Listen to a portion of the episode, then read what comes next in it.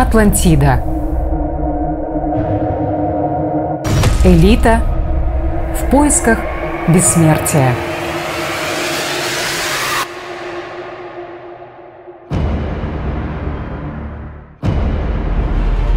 Существовали ли более высокоразвитые цивилизации, чем сейчас? Существовала ли Атлантида? Существование островной страны, где царил человекоподобный бог в окружении его детей, сонма богов, которые управляли людьми, имели чудесные технологии, загадочные волшебные предметы, обладали климатическим оружием –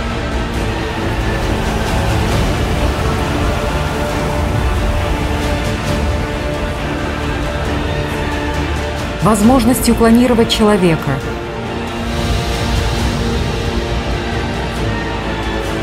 Медицинскими технологиями пролонгирования биологической жизни человека за видовой предел, то есть увеличение жизни на длительный срок, так называемое бессмертие в теле для избранных. Эти сведения упомянуты в древних преданиях разных народов мира –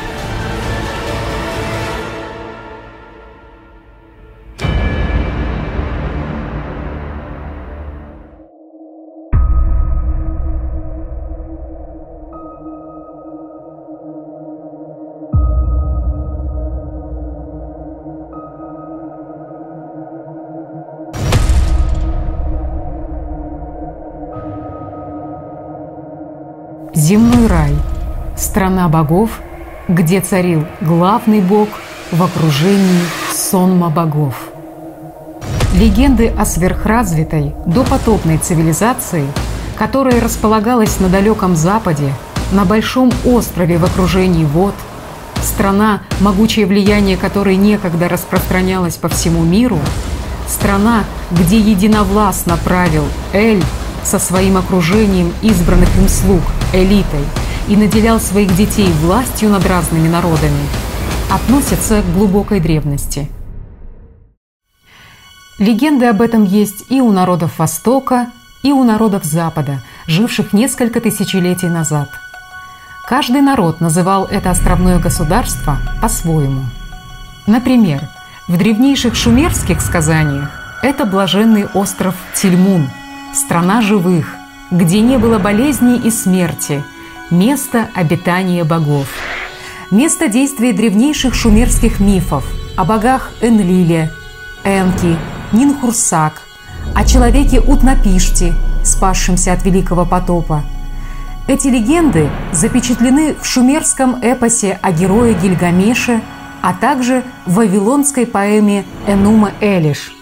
Именно из этих легенд – Гораздо позже, через много веков, были заимствованы древнееврейскими жрецами сюжеты о райском Эдеме, о запретном плоде, изгнании из рая, о великом потопе и многом другом. В кельтской мифологии это остров блаженных Авалон, расположенный на далеких западных островах. Его символика – стеклянная башня или дворец, чудесные яблоки – дарующее бессмертие и так далее. Слово «Авалон» первоначально встречается как имя собственное в валийских генеалогиях, применительно к мифическому предку древнейших династий Британии. В китайской мифологии рай бессмертных – Сянь. Он находится на трех священных горах – Пенлай, Фанчжан и Инчжоу – которые плавают в море-океане. Упоминается, что бессмертные люди Сянь ездят на облаках, управляя летающими драконами. У них есть сад богини Сиванму, в котором растут персики бессмертия – Паньтао. Известно, что в сказаниях бессмертный человек Сянь чаще всего имеет облик белобородого старца и изображается с атрибутами бессмертия. А в мифологии эллинов, то есть древних греков, эта страна называлась Элизиум, острова блаженных, Атлантида. Эллины об Атлантиде. Атлантида Так первым назвал среди эллинов высокоразвитое островное государство в Атлантическом океане древний эллинский философ Платон в своих диалогах «Тимей» и «Критий». Платон был потомком афинского законодателя VI века до нашей эры Архонта Салона, которого называли мудрейшим из семи мудрых страны Эллады, страны, ныне известной как Древняя Греция. Согласно Платону, великую тайну о том, что история с природными катаклизмами повторяется и нынешняя цивилизация является далеко не первой, поведали Архонту Салону египетские жрецы во время его путешествия по Египту. Кстати, по преданию эллинов, сам род Салона восходит непосредственно к богу морей Посейдону, который, как считается, основал Атлантиду и населил ее своими детьми. Согласно древнегреческому преданию, Атлантида была большим островным государством, которое находилось на западе от Геркулесовых столбов напротив гор Атланта. Другие античные источники сообщают о земле Титана Атланта. Атланты вели войны и распространяли свою власть далеко за пределами своего государства. Общество атлантов было на стадии разложения. Эгоизм, власть, роскошь, честолюбие, испорченность нравов.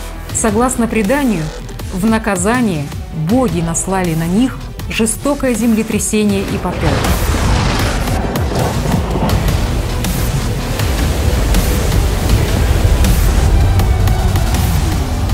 Большой остров Атлантида был уничтожен во время внезапного сильного землетрясения и стремительного наводнения. Он был затоплен в водах океана в один день и в одну бедственную ночь.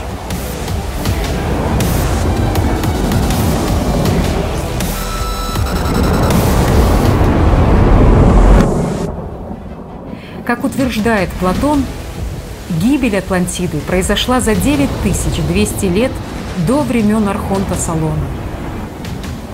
То есть 12 тысяч лет назад от современного времени.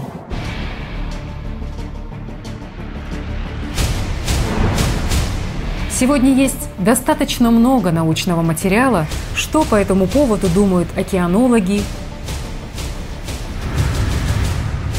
геологи, геотектоники и специалисты других областей науки –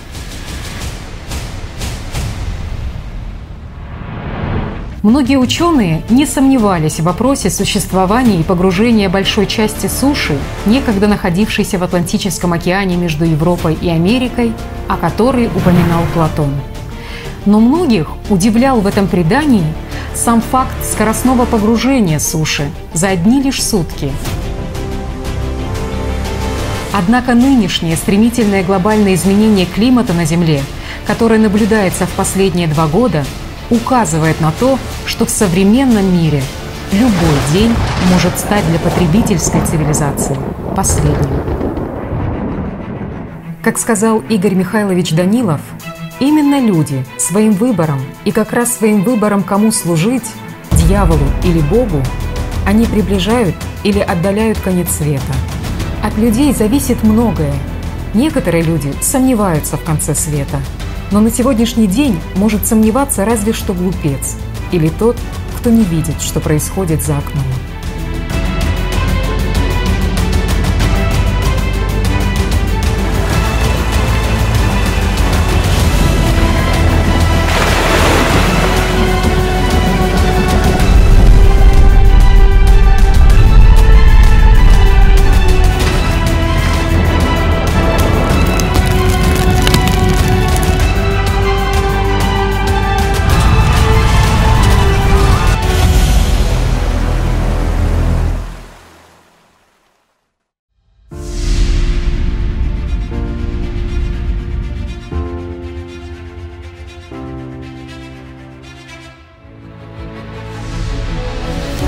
Глубокой древности у людей, проживавших на разных континентах, сохранилось общее духовное наследие, которое заключает в себе понимание о том, как достичь человеку смертному жизни без смерти, как обрести жизнь вечную, Они базировались на исконных духовных знаниях о существовании духовного мира, вечного мира Бога, о том, что Бог един, о временности и смертности материального мира.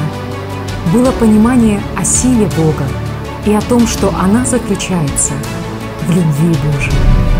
Имели знания и о семерых посланниках духовного мира, исполнителей воли единого Бога.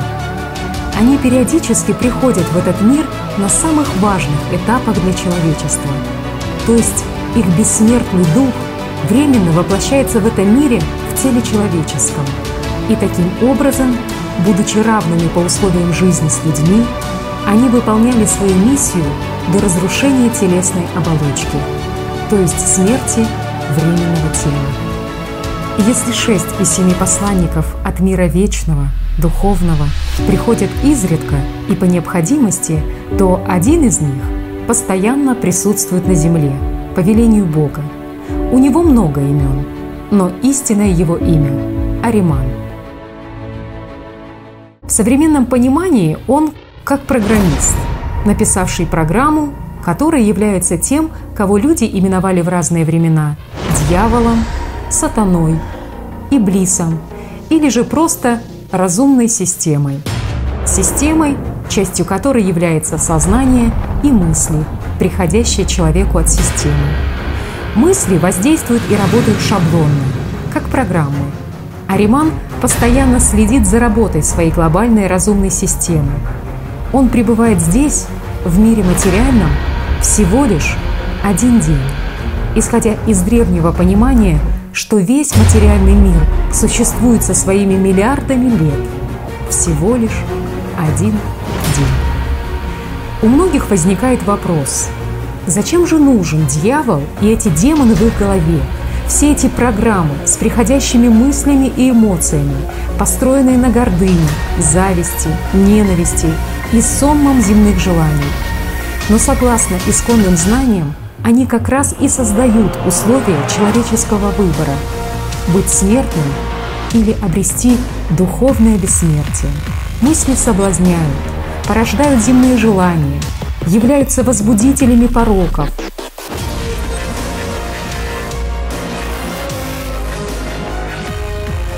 жажды обладать властью и мертвыми атрибутами материального мира –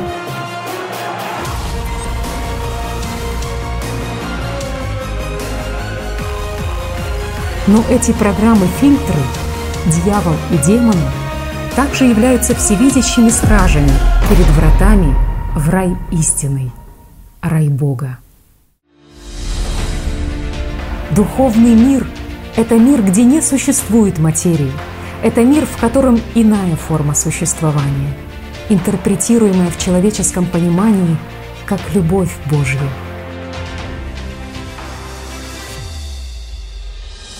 Люди называли нематериальное место, где постоянно пребывают посланники от мира духовного, по-разному. Одно из известных сегодня названий – это легендарная Шамбала во главе с Рикденджапа. Согласно исконным знаниям, Шамбала находится между реальным вечным миром Бога и временно существующей материальной Вселенной, то есть в высшем, 72-м измерении этой сферы.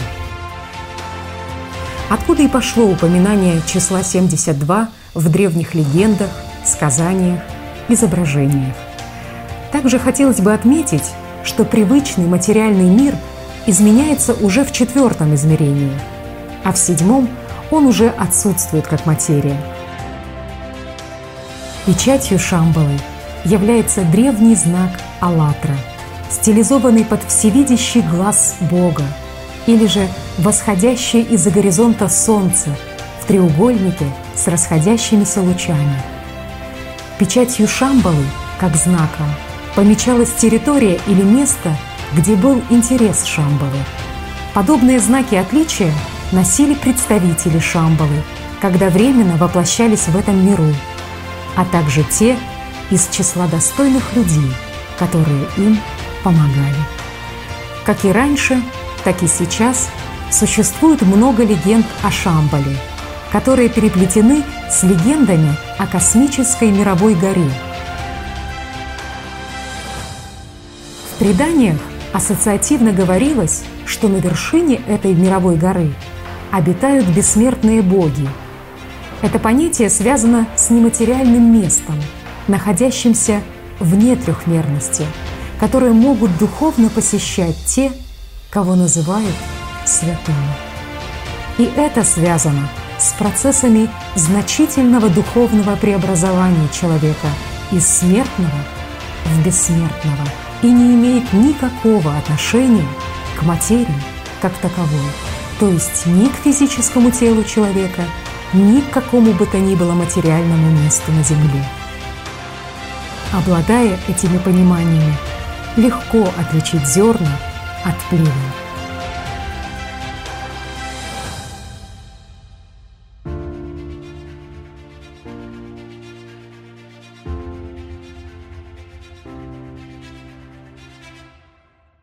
когда утрачиваются исконные знания. Человек чувствует исконное духовное. Это в нем заложено на неосознанном уровне. Но также человек слышит мысли, которые ему постоянно диктуют сознание, и он их ошибочно воспринимает как свои. Что выбирает человек в себе, к чему прилагает свое внимание, то в итоге и получает. Утрата духовных знаний происходит тогда, когда человек перестает духовно работать над собой, теряет свою внутреннюю связь с Богом, то есть возможность обретения своего реального бессмертия при временной жизни. Вместо этого он начинает как слуга исполнять установки сознания, искать бессмертие и спасение в материальном мире. Результат однозначно печален – субличность. Шаблоны сознания, как части системы, одинаковы во все времена. Поэтому все в мире однотипно и повторяется через определенный период времени. 12 тысяч лет – это всего лишь цикл.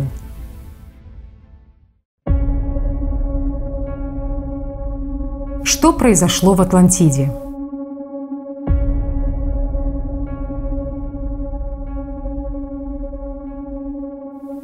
большинство людей выбрали в своих умах потребительский формат цивилизации.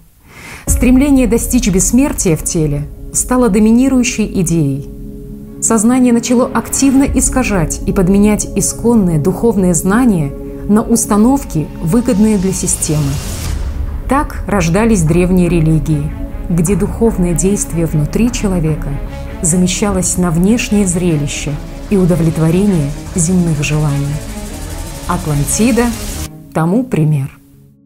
Так, вследствие утраты исконных знаний, люди стали называть в легендах семь посланников от духовного мира богами.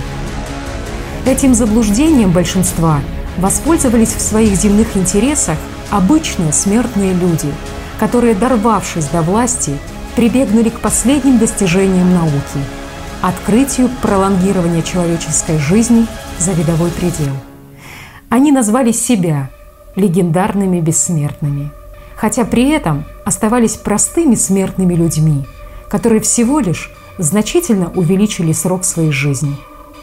Обычный смертный человек по имени Эль объявил себя верховным богом. Он присвоил имена и эпитеты из легенд одного из семи посланников от духовного мира, который постоянно пребывал на земле – Аримана. А затем назначил богами сначала приближенных, а потом своих детей, нарекая их именами легендарных посланников духовного мира. А для того, чтобы люди верили ему и его приближенным и поддерживали их власть, Эль и его слуги, элита, создали Элизиум на острове с благоприятным климатом и единственной невысокой горой, подобно описаниям мировой горы. Как результат, через несколько поколений их власти люди не могли уже отличить, где правда, а где вымысел. Только от святого здесь ничего уже не было. Общество деградировало. Спасение тела стало целью жизни людей. А понятие Бога Единого превратилось в поклонение материальному образу, человеку смертному с бородой, сидящему на троне. Человеку смертному только кажется, что его земная власть безгранична, но это лишь иллюзия, созданная в его сознании самой системой.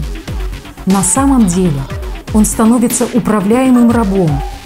Какую мысль система ему навяжет, ту он с покорностью и исполнит.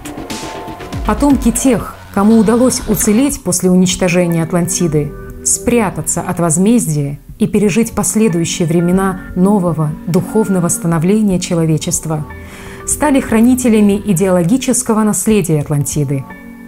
Когда настала эпоха патриархата, они стали активно пропагандировать идеи всевластия и стремиться к их воплощению, утверждению нового мирового порядка, планируя на столетия вперед. Управляемые шаблонами сознания, они вели игру системы в тайнознании и в тайнодействии. Создавали закрытые группы, кланы, тайные ордена, организовывали посвящение в так называемую «великую тайну из тайн», выдавая историю о стране Эля за удел избранных, наделяя их гордыню принадлежностью к якобы доминирующей расе высокоразвитых людей, которая, по их мнению, должна управлять всеми людьми на Земле, то есть к слугам Эля, элите. Это четко прослеживается в разные исторические времена. Именно по их инициативе появились в том числе история об Атлантиде и горе бессмертных олимпийских богов. Эта информация впоследствии была внедрена в умы новых поколений как схема поведения. Ведь что позволено богам, гордыня человеческая неизменно скопирует и себе. Потомки атлантов проявили множество других инициатив, из-за чего сегодня большинство людей утратили духовные знания, мечтают о бессмертии в материальных телах – и даже не знают, что уже давно живут под эгидой Эля и неосознанно стремятся подражать его элите. Но случилось это не сразу. Потомки атлантов ждали время, когда система наберет силу и снова будет доминировать в умах людей. Время, когда прослабится духовное сопротивление человечества, ибо они ведали главное, что все начинается с человека и его выбора.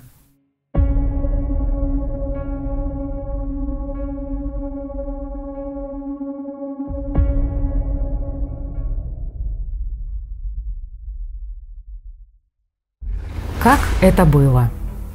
Когда наступила эпоха патриархата, жрецы и воинствующие вожди узурпировали власть. Так появилось множество богов, наделенных человеческими страстями, и кровожадных башков – которые изображались в материальных телах символами власти и атрибутами бессмертия.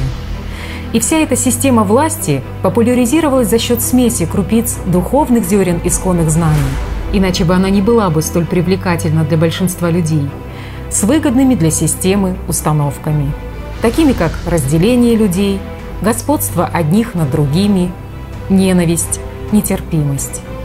В результате общество деградировало по прописным шаблонам программ сознания. Военные столкновения, завоевание, эксплуатация. Простой пример. Первые шумерские города-государства, в которых правили первые цари –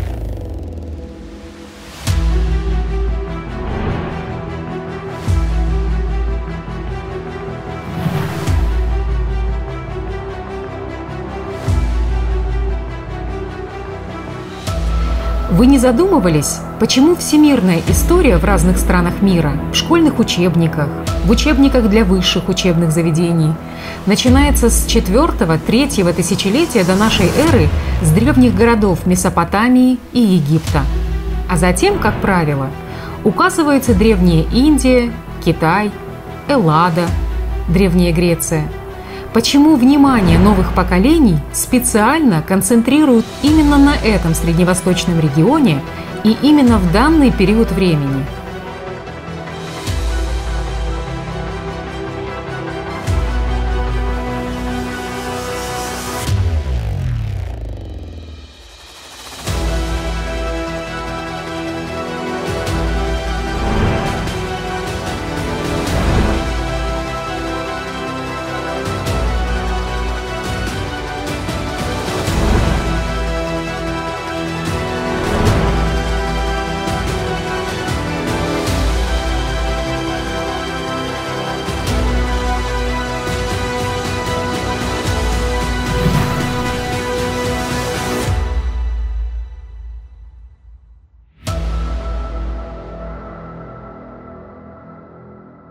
По чьей инициативе, или точнее, кто спонсор доминации именно такого мнения в этой приблизительной науке гадания дат и событий? Как будто до этого не существовало ничего более значительного. Ни мегалитических городов на разных континентах, ни трипольских десятитысячных городов на территории Древней Европы, ни высокоразвитых городов в Евразии, жители которых вели мирный образ жизни – не сообщается даже о том, что до Шумер в Месопотамии. Жили люди, которыми особо почитался знак «АЛЛАТРА», как, впрочем, и другими людьми с давних времен на разных континентах. И почему в этой всемирной истории избранных все сообщества людей до этого периода условно называли культурами, а после – цивилизациями, первыми городами-государствами – Ответ таится в слове «государство». Вследствие заимствований из других языков и переводов встречаем такие трактовки. Господство, Господь, могущество, глава семьи.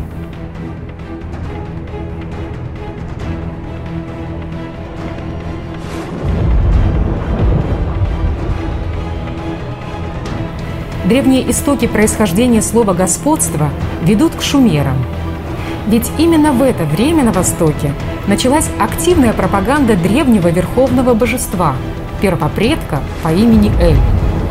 Истории его становления, борьбы за власть со старыми богами и их свержения, правление народами его детей и сонма богов под его управлением. Учитывая, что у шумер господствовала власть религии, пропагандировавшая сон богов во главе с главным богом, то становится понятным, с какой семьи богов копировался пример управления народами. Царство разума. С чего же началась история так называемой цивилизации народа, пришлого в плодородную долину двуречья? С дележа излишка и бюрократии. Первые пиктографические тексты были документами учета, хозяйственными списками, перечнями. Проще говоря, Эпоху матриархата съел быт, а также жажда патриархатом – власти. Так происходит и с человеком, который утрачивает внутри себя духовную связь с Богом. В нем возникает диктат сознания. Он начинает уделять чрезмерное внимание своему бытовому обустройству в трехмерности, в убыток своему духовному развитию. А при доминации царства разума все шаблонно, независимо в семье или в общении – Определение внешнего врага, жажда захвата соседних территорий, эксплуатация окружающих, борьба за власть. К чему это приводит?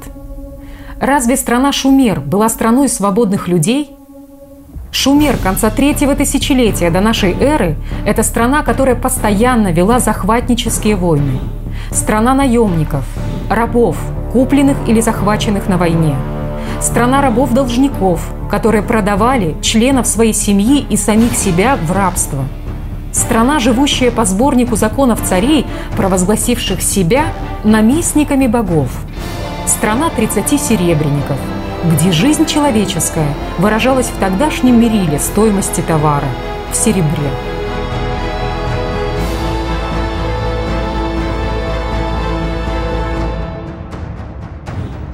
Об этом свидетельствуют таблички с годовыми отчетами надзирателей, которые посвящены операциям с рабочей силой и рабами.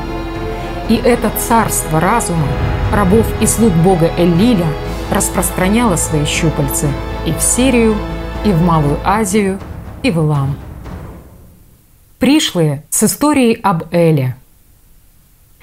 Этноним, то есть название Шумеры, это научная абстракция, это не самоназвание народа, это наименование просто используют для обозначения народа, пришлого на плодородные земли Месопотамии.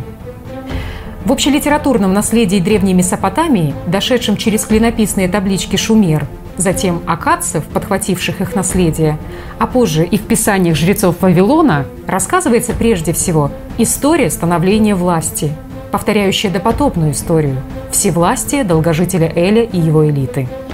Элю здесь уже присваивается качество бога Энлиля, акадская Эллиль.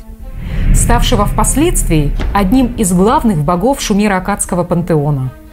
Причем прослеживаются и отголоски былых легенд, оставшиеся от исконных знаний, о семерке богов, среди которых был и Энлиль, одно из имен Аримана, о том, что Энлиль был вторым после небесного бога по имени Ану и его постоянным представителем на земле. Но уже в шумерских легендах к Энлилю из «Семерки богов» активно приписывается и допотопная история мирового самодержца Эля. Главными эпитетами Энлиля становятся «Великая гора», «Владыка всех стран», «Владыка, определяющий судьбы», «Господин, чьи слова неизменны», а также «Отец богов». Было даже такое выражение «Энлиль всех богов», «Энлильство над богами», Термин «энлильство» означает «господство». В шумерском гимне «Энлиль повсюду», в котором восхваляется Энлиль, перечисляются его эпитеты и деяния богов. В этом культовом тексте, рассчитанном на то, чтобы усилить коллективные эмоции, есть такие слова. «Без Энлиля, могучего утеса, не выстроен город, не заложен поселок, не выстроен хлев, не заложен загон, вождь не возвышен, жрец не рожден, не избран оракулом служитель храма, нет в отрядах начальников войска.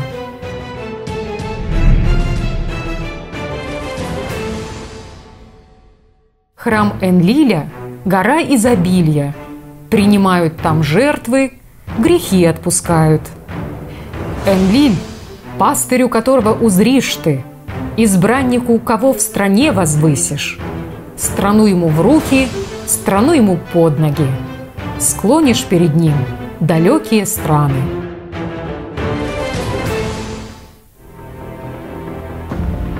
Показательный пример. Один из первых древних городов Месопотамии, Эриду, назван городом первых царей. Согласно сказаниям, его покровитель, бог Энки, сын Энлиля – выступает в качестве устроителя мирового порядка на Земле. Городом же правит сын самого Энки, человек по имени Адапа, бывший наполовину богом, наполовину человеком-героем. Считалось, что именно Адапа принес в город цивилизацию с острова Дельмун, то есть с острова Бессмертных. Кстати, Адапа в акадской мифологии является одним из семи мудрецов – Схожая история о семи мудрецах была гораздо позже и в Древней Греции – Элладе, где Салона также называли одним из семи мудрецов.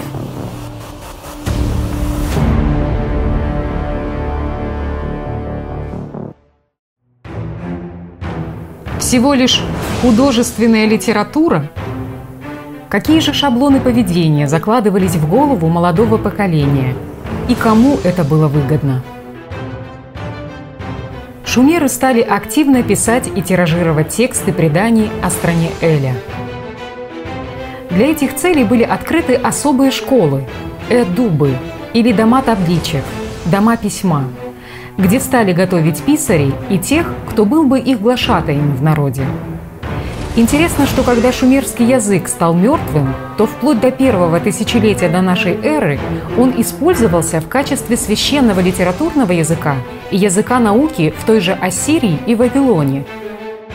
По сути, по той же схеме сегодня используется и латынь. То есть мертвый шумерский язык был понятен только избранным. Причем многие знаки клинописи передавали именно шумерские слова и их значение, а звучание акадских слов записывалось первоначально посредством сочетаний шумерограмм, подобно нынешним ребусам и шарадам.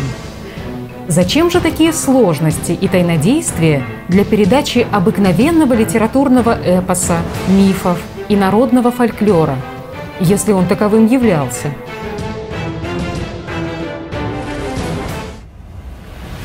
Шумеры делали тексты удобными для заучивания и легче воспринимаемыми на слух. Причем сюжет разрабатывался так, чтобы вызвать рассказом коллективные эмоции, ввести толпу слушающих в заданное текстом эмоциональное состояние, поскольку содержание большей частью известно слушателям заранее. В общем, в современном понимании готовить журналистов средств массовой информации. Хотя до этого культовые тексты долгое время просто заучивались наизусть и передавались из поколения в поколение. Кстати, точно такой же прием применялся через несколько столетий для распространения Илиады Гомера среди эллинов и других народов. Только тех глашатаев журналистов называли уже рапсоды, сыновья Гомера. Зачем же столь бюрократическое государство, как Шумер, где все было под учетом, считался даже каждый плод на дереве, вдруг позволило себе такие растраты на эпос? Какие цели ставили спонсоры такого мероприятия? Дело в том, что вся эта мифология, срощенная с религией, в итоге сказалась на мировоззрении не только этого народа, но и на преемниках их литературного наследия – акадцах, а позже и на вавилонинах, а от них распространилась на другие народы. Только с той лишь разницей, что в последующих поколениях уже не помнили исконного, а верили буквально на слово в то, что говорили местные жрецы, заботящиеся о своей власти. Система усилила позиции в умах людей. В общем, готовился образец для народного подражания. Что позволяли себе человекоподобные боги, так и поступали люди, беря с них пример. Более того, подменялась цель существования человека. Вместо истинного смысла жизни человека, понимания, для чего был создан человек, это преобразование в духовное существо, слияние внутри себя с Божьей любовью – Жрецы под диктовку своего сознания внедряли в умы паствы то, что было выгодно системе. А именно, человеку внушалось с детства, что цель создания человека – трудиться на богов, обрабатывать землю, пасти скот, собирать плоды, кормить богов своими жертвами, то есть трудиться на Эля и его элиту, уделяя всю жизнь и все свое внимание внешнему – что наблюдается и по сей день в таком формате человеческого общества, как потребительская цивилизация. Мировоззрение. Шумерская и вавилонская литература. Что было сокрыто в образце для подражания? Гордыня, убийство, пьянство, обман, месть, тщеславие, эгоизм, предательство, любовь человеческая с помощью колдовства. В общем, все те же шаблонные установки системы в сознании людей. Разделение людей. Как в стране Эля. Идеология системы «разделяй и властвуй». Как и в стране Эля, и это будет чуть позже подробно рассказано в истории о богах Олимпа, в сказаниях жрецов Древней Месопотамии людей делили на богов, героев и дикарей. А учитывая, как потомки атлантов, архонты, растиражировали эти образы в головах людей в течение веков, стремясь к единой мировой власти, это можно наблюдать и сейчас в современном мировом обществе.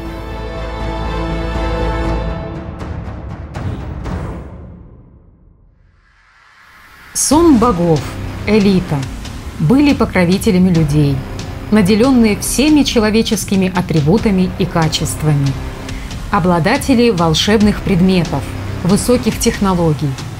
Пример. Бог Шамаш облегчил герою Гильгамешу победу над чудовищем благодаря семи ветрам, которые дуют по воле Шамаша. Чудовище имело поражающие лучи и охраняло особый участок непростого кедрового леса бога Эллиля. А ведь сегодня очень многие богатые люди мира мечтают быть избранными в круги мировой элиты или хотя бы быть им полезными, стремясь иметь защиту и их покровительство для своей мини-империи, будь то бизнеса или влияния на территориальный регион. Герои. Пример – образ Гильгамеша. Удачливые молодцы – которые всеми подвигами были обязаны не самим себе, а какому-то могучему покровителю из числа богов – элиты Эля, обладавших волшебными предметами. То есть был запрограммированный герой, который должен был уничтожить то зло, которое таковым посчитает его покровитель, а затем погибнуть молодым. В общем, как решат боги на Совете богов. В течение своей короткой жизни герои должны были задумываться о смысле жизни, искать бессмертие в теле, так как боги уже обладали этим бессмертием. А высшее проявление мужества – это должно было быть признание собственного поражения, развитое в последующей литературе до самоубийства героя. А ведь сегодня миллионы людей с детства мечтают быть похожими на известных героев-суперменов своего времени из популярных на весь мир фильмов, сериалов, распиаренных при помощи СМИ. А будучи взрослыми, многие, подражая им, рискуют своей жизнью ради воплощения планов мировой элиты, даже не ведая о том, на кого они на самом деле работают и для чего. Дикари. Пример – образ Энкиду, слуги Гильгамеша. Дикарь – безликое существо, приобщившийся к цивилизации и ставший преданным слугой героя. Он должен был своими страданиями и гибелью заплатить богам за общее свершение – свои и героя. А ведь на сегодняшний день миллиарды людей пребывают в состоянии нищеты и бедности, едва дотягивая от зарплаты до зарплаты – с детства они мечтают хотя бы постоять рядом со знаменитыми людьми, не говоря уже о том, чтобы быть им максимально полезными, дабы вырваться из нищеты в приличные люди. Идея фикс – бессмертие в теле. Мечта системы о своем бессмертии – Стремление к достижению бессмертия главным героем занимает центровое место в месопотамской литературе. Эпос под названием «О все видавшем» о герое Гильгамеше построен вокруг этого сюжета и повторяется в разных вариантах для разных народов, на которых распространялась сфера влияния потомков Эля в разные века. Но важно отметить лейтмотив этих произведений. Это якобы невозможность для человека достижение главной цели его поисков – вечной жизни, тщетность человеческих усилий в попытках получить бессмертие и вечную молодость, то есть участь богов.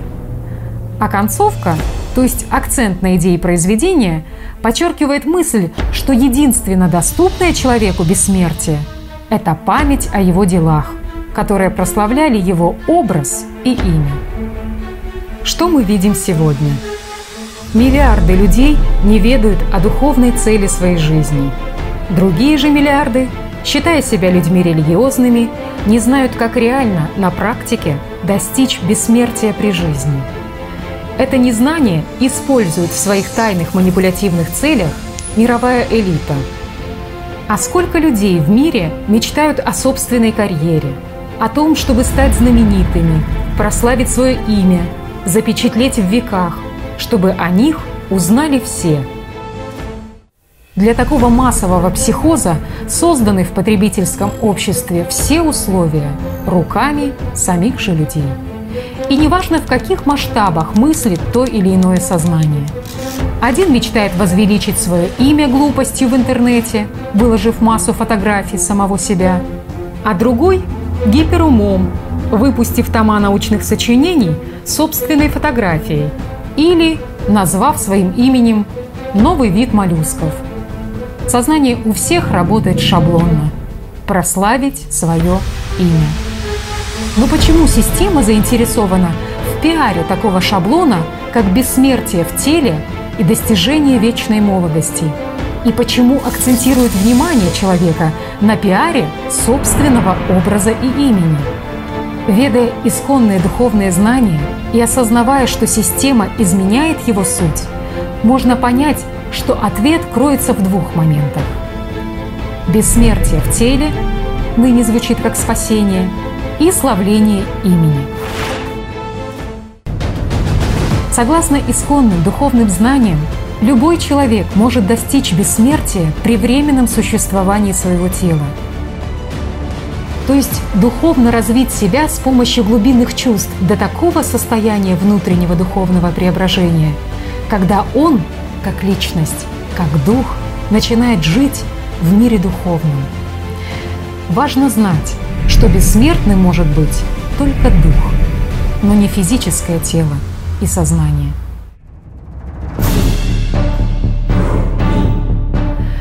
Сознание же этого не понимает. У него Бог – это материальный образ.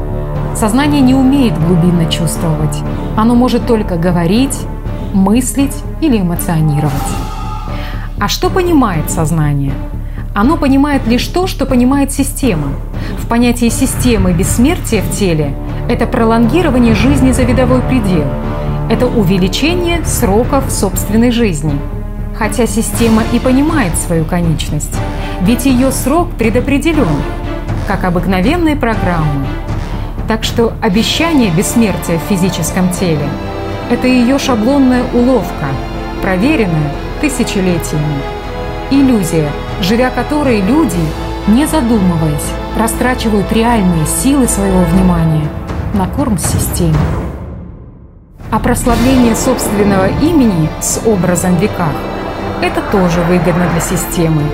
Так она штампует себе субличности, которые также являются питанием для системы, будучи мертвым среди живых. Энума Элиш Сегодня для ученых, изучающих вопросы Библии, не секрет, что многое в ней было заимствовано древнееврейскими жрецами из священных текстов не только из Древнего Египта – но из Вавилона. Священное Писание о сотворении мира Энума Элиш было, по сути, Библией Вавилона. А жрецы Вавилона, в свою очередь, заимствовали эти тексты у жрецов акадцев. А акадцы свои космологические священные писания о происхождении мира и управлении богов заимствовали у еще более древнего народа – Шумер, чей бог из сонма богов могущественнее – зависело от политической гегемонии жрецов в том или ином городе или стране. По сути, шла борьба, чтобы именно их бог удостаивался эпитета «энлильства над богами». Имена главных богов и героев менялись, но суть так или иначе оставалась та же. История о захвате власти и всевластвовании Эля и его элиты над людьми. Энума Элиш – Вавилоно-Акадское священное писание, древние месопотамские космологические тексты о сотворении мира и рода людского, о происхождении богов и Вселенной, о борьбе и захвате власти старых и новых богов, о том, как кучка богов сталкивала людей между собой, как они владычествовали над народами и многое другое. В вавилонских сказаниях подчеркивается, что причиной бедствия людей – является не возмездие за людские грехи, а злоба богов, их желание уменьшить число все растущего человечества, надоедающего богам своим шумом. В Энума Элиш главная роль в сотворении мира отводится уже не Энлилю, а богу по имени Мардук. И снова повторяется старая история. Главный бог организует мировой порядок через насилие. Лейтмотивом сказания является насильственное свержение древних сил, власть по праву сильнейшего. Мардуку присваивается эпитет господства, то есть энлильство над богами. Его называют Энлиль всех богов. Так, Мардук занимает главное место в пантеоне богов второго тысячелетия до нашей эры. Стараниями жрецов к концу старовавилонского периода его уже почитают далеко за пределами Вавилона. А еще позже, в эллинистическую эпоху, история о Мардуке во многом копируется архонтами эллинов. Только главного бога уже называют Зевсом, а гору, на которой он правил – Олимпом – Какова же главная цель этой распиаренной поэмы Энума Элиш? Здесь главная цель – это сведение множества образов богов в один. Таким образом, черты шумеро-акадских богов Энлиля, Энки, Эя и других перенесены уже на Мордука.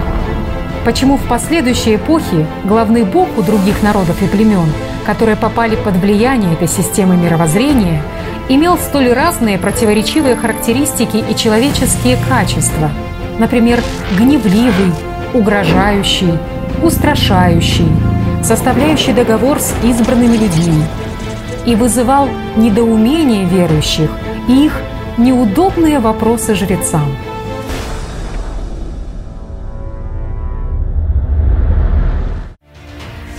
Бог един. Но почему система пошла на такие меры, трансформировав множественные образы Эля и его элиты в различные качества единого Бога? Ведь понятие единого Бога – это понятие из исконного духовного знания – потому что в те времена знания начали обновляться благодаря пророкам, проповедующим о едином Боге, которые приходили в этот мир в противовес активизации системы. Исконные знания о едином Боге имели большой резонанс среди людей. Однако пророки приходили и уходили, а система оставалась в умах поколений, живущих сознанием. Поэтому исконные знания, принесенные пророками, жрецы доминирующих на то время религий, исказили и подменили, наделили Бога единого качествами своих множественных смертных богов из прошлого, такими как злость, ненависть, злопамятность и так далее. И сделали все, чтобы заставить людей бояться Бога, но не любить Его, приносить Ему дары и пожертвования – но не служить Ему.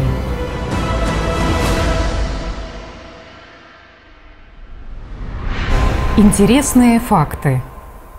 Вам знакомы понятия Троица, Совет из семи, Личность, Душа, Невидимый мир. Все эти понятия были известны и в Вавилонии, наследнице шумерской цивилизации. Троица, Совет из семи – для понимания, на тот период общая структура пантеона богов, которая была прописана еще в период рабовладельческого Шумера, остается без особых перемен в течение всей эпохи древности, в том числе и в старовавилонском периоде.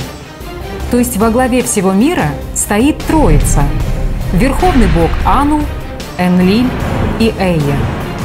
Они окружены советом из семи, в других случаях – из двенадцати великих богов – определяющих доли Шимату всего на свете. Все боги разделены на два клана, на две родовые группы – игигов и анунаков. На рельефах и печатях этого времени часто встречаются сцены, изображающие, как божество-покровитель ведет человека к верховному богу для определения его судьбы и для получения благословения.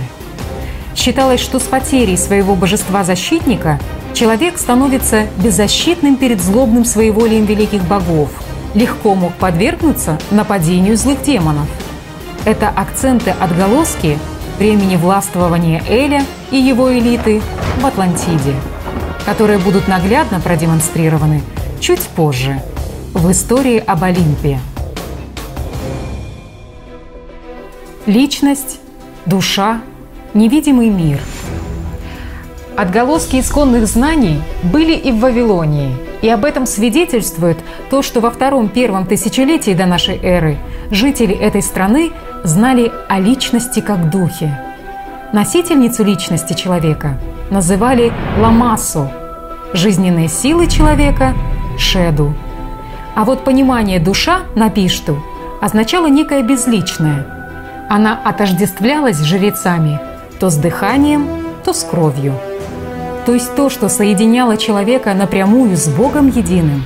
Жрецы, следуя указаниям своего сознания, подменили на материальные понятия, то есть в понимании самой системы.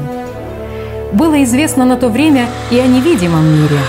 Призраки, озлобленные тени мертвых, не получающие жертв, разного рода духи подземного царства, утуки, осаки, лимунти, черти злые – Ночные духи инкубы Лилу, посещающие женщин, суккубы Лилит, Лилиту, овладевающие мужчинами, и другие. Мо – тайные силы. Мо – это одно из важных теологических шумерских понятий. Сегодня его часто переводят как «ме» в обозначении того, что означает «тайные силы», «божественные сущности». Например, миф, посвященный похищению Инаной Ме у Энки. Непонятно, откуда появился перевод «мо» как «ме», и кто в этом был заинтересован. На самом же деле, в исконных знаниях одно из названий Аллата было «мо», откуда у народов в поздний период эпохи возрождения человеческой цивилизации, к которым относятся и шумеры, были слова, дошедшие и до славянского языка и используемые поныне – это мощь, мочь, мое и так далее. У шумер вообще в речи было больше «о». В их языке еще сохранились с былых времен два важных понятия.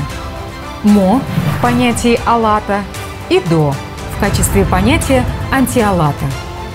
Поэтому многие названия, имена были связаны с этими словами и обозначали силы духовные или силы им противоборствующие – но если шумерский язык впоследствии стал мертвым, то в славянском языке и поныне есть отголоски важных понятий для древности. «До» в обозначении действия земного, антиалатовского, используется и по сей день в таких выражениях, например, как «до того как», «докуда ты будешь мне перечить», «отсюда до туда», «дорога» и так далее. Вообще славянский язык один из немногих языков, сохранивших отголоски общего про языка глубокой древности, который был известен народам, проживающим на разных континентах. Считалось, что могущественными силами Мо, движущими ходом развития мира, обладали люди, народы, города, храмы. Но эти таинственные силы могли и покидать их обладателя. Ими также наделялись и культовые предметы, где эти силы – какое-то время сохраняли свои незримые свойства. Шумерские представления о переросли в акадские представления о таблице судеб, которые определяли движение мира и мировых событий.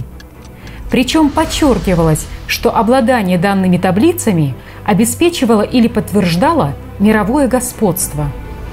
В древности считалось, что обладание знаниями о Мо было очень значимо.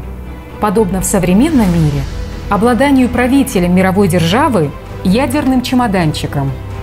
Согласно поэме Энума Элиш, этими таблицами судеб владели богиня Тиамат, Энлиль, Мардук и другие боги.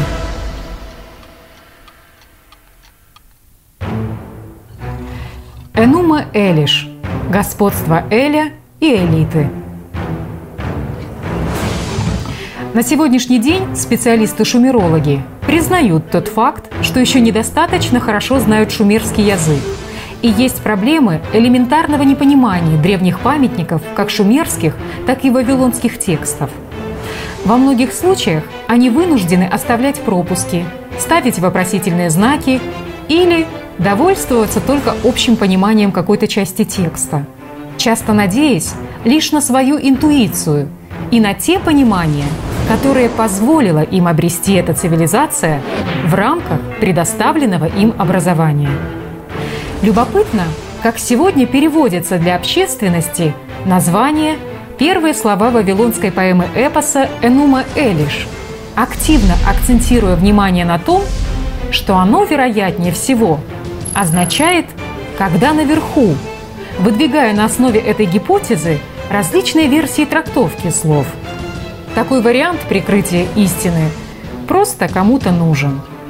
Однако для посвященных это господство Эля и его элиты, а для остальных – когда наверху. А первая строчка эпоса для посвященных звучит так – «До господства Эля и его элиты». Писать в начале священного текста «до» – это был стандартный прием в древней литературе в качестве обозначения антиалата – Например, до того, как были те и те боги, до того, как существовало небо и земля, до того, как был сотворен человек, то было нечто изначальное. То есть до того, как было что-то в значении антиалата. Был алат из духовного мира, из мира единого Бога, который и породил весь до, то есть антиалат, и проявился мир материальный. Так что тот, кто более осведомлен о подлинной истории времен, тот понимает, о какой истории повествует эта своеобразная Библия Вавилона и почему древними жрецами были поставлены именно эти слова первыми и как потом это перевели для народов, списывая с этих текстов.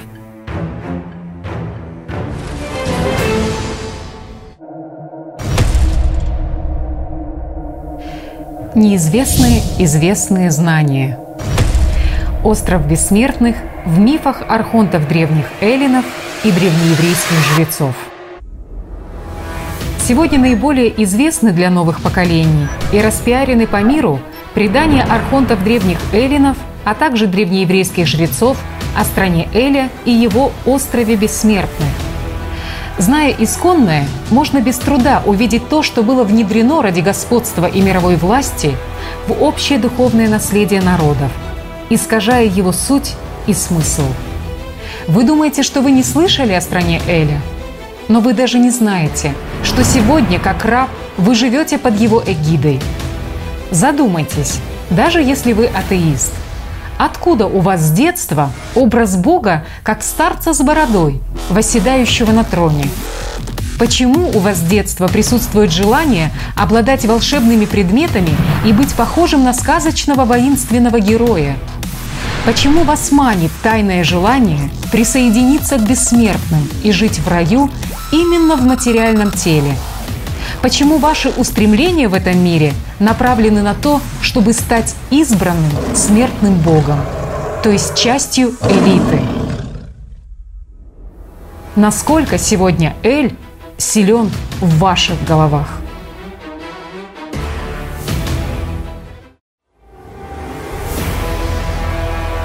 Элита.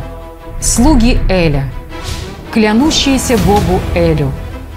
Тот, кто оказывает услугу Богу Элю. Элизиум, Элиша, Эль. В преданиях архонтов древних эллинов, которые черпали свои познания у древних жрецов Востока, упоминается страна Эля под разными названиями. Кроме Атлантиды, наиболее известные – это Элизиум или Елисейские поля, а также Олимп – Элизиум в античной мифологии – земной рай, расположенный на западном конце Земли в виде острова, где проживали жизнь избранные богом Элем. А герои и добродетельные люди там пребывали лишь после смерти, и то в виде тени. Это страна наслаждений и удовольствий, о которой упоминали древнеэллинские поэты Гомер и Гесиод. Гомер упоминает, что Элизий находится на самом краю света, у берегов реки Океан. Элизиум сыграл свою роль в образных представлениях не одного поколения людей, которые перенимали из этих легенд ложное представление о божественном рае как о каком-то особом месте именно на земле, где избранные живут якобы в бессмертном теле. Что означает слово «элизиум»? Элизиум или Елисейские поля – переводится с греческого языка как «поле пребывания», «земля пребывания Бога Эля». Известное по Библии древнееврейское имя Элиша – Елисей, Елиса, откуда и пошло название «Елисейские поля», как нам уже известно, встречается во втором тысячелетии до нашей эры в клинописных табличках акадско-вавилонского эпоса, написанных шумерской клинописью – Интересно, что слово «эл» переводится обычно как «бог», «могущество», «сила», «тот, кто вверху». А слово «иш» означает «человек», а слово «элишева» означает «человек, клянущийся Богу». Причем существительное «шевуа» – «клятва» имеет тот же корень, что и числительное «шева» – «семь». Выявляется интересная цепочка – Семь первых мифических мудрецов Эриду, города первых царей шумерской цивилизации, семь первых мудрецов в древнем городе-государстве Афинах, сыгравших ведущую роль в истории Эллады, семь клянущихся богу Элю. Вообще надо отметить, что в древности на Ближнем Востоке было достаточно широко распространено понятие договора, завета, разных его типов – между людьми, между царями, между царями и подданными. Один из таких заветов означал торжественное обещание одностороннего характера, своего рода присягу, при которой одна из сторон обязалась выполнять определенные действия. Особым видом договора являлся завет, который заключался между Богом и человеком. Он имел сходство с договором о предоставлении прав правителям своим подданным. Интересно, что термин «Ветхий Завет» является калькой с древнегреческого, который буквально означает «договор прежний», тот, что был раньше. Эль. Наиболее известные на сегодняшний день упоминания о древнем верховном божестве первопредке по имени Эль также сохранились и в мифологии народов, населявших с 4-3 тысячелетия до нашей эры Сирию, Палестину, Финикию. Разные древние народы называли Эля по-разному. Например, одни из известных имен бога Эля – это Ил, Илу, Илим, Элим. В эллинистический период Эль, Илу отождествлялся с Зевсом. Кроме того, у него были разные эпитеты, под которыми он почитался в другие времена у разных народов. Например, в Сирии, а затем и в Римской империи, почитался как Элагабал, то есть Элгорный, Гелиобал, Солнце гор. Или, например, такие эпитеты Эля, как Эль-Олам, то есть Бог вечный, Эль-Эльон, то есть Бог вышний – одни из древнейших наименований, вошедшие в Танах, Библию иудаизма. Интересно, что местный бог Иерусалима Эль-Эльон почитался как Всевышний Бог, Творец неба и земли, владыка страны, доступ в которую представлялся им лишь при условии принесения десятины. Эль прежде всего почитался как символ высшей власти – он считался властелином мира, отцом богов и людей, не спосылающий людям потомство, царь годов, владыка бессмертия. Изображался в виде бородатого старца, в длинной одежде и высокой тиаре с рогами. Эли изображали принимающим жертву и благословляющим жертвователя, а также в образе быка – Предания гласят, что живет Эль у источника реки, у истока обоих океанов. Возглавляет совет всех богов, его детей. Боги действуют только с дозволения Эля. В угорицком списке богов упоминается и отец Эля, которого Эль впоследствии свергает ради собственной власти. Но постепенно Эль и сам теряет эту власть. В первом тысячелетии до нашей эры в иудейском доиудаистическом пантеоне образ Эля сливается с образом Яхвы, Йова. Он широко почитался в Финикии. В других племенах Яхвы почитают как сына Эля. Представление об Эле как символе власти, верховном божестве, возглавляющем совет богов, сохранились и в Библии. В Ветхом Завете есть такие слова – Бог стал в сонме богов. Среди богов произнес суд. На иврите они звучат так. Мизмор леасав. Элохим ницав бахадат эль бекерев Элохим ишпот. Более того, Элохим – это одно из наименований Яхвы в Ветхом Завете во множественном числе. То есть означает не Бог Яхвы, а боги Яхвы – Вначале сотворили боги небо и землю. В иврите на месте слова «бог» стоит «элохим». Слово «элохим» встречается в Библии почти две тысячи раз и происходит от общесемитского корня «эль». Эль также является древним наименованием Бога в Библии иудаизма Танах. Это сборник, вошедший в состав Библии христианской. В славянской Библии традиционно переводится словом «Бог» в значении «быть сильным», «могущественным», «вверху».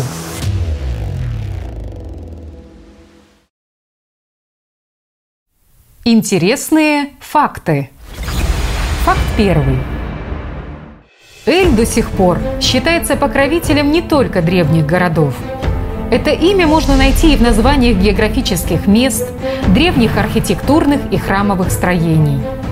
Эль фигурирует уже не только в обозначениях современных имен, но и в наименованиях целых народов, которые даже не ведают о подлинной истории, почему именно так, а не иначе в кулуарах царей и их правителей принимается срочное решение о таком переименовании. И кто выступает спонсором подобных инициатив? И почему? Например, история Древней Греции. Еще со второго тысячелетия до нашей эры племена ахейцев, ахиян, наряду с ионийцами, дарийцами и аолийцами являлись одними из основных древнегреческих племен. Однако в VII веке до нашей эры архонты решили назвать подчиненные им племена, проживающие на определенных территориях, общим наименованием – эллинами, а страну – Элладой. Так она и называется до сих пор. А для народа было выдвинуто обоснование внедрения такого названия со ссылкой на мифы, архонтами же и писанные. Только вопрос, чью историю писали сами архонты –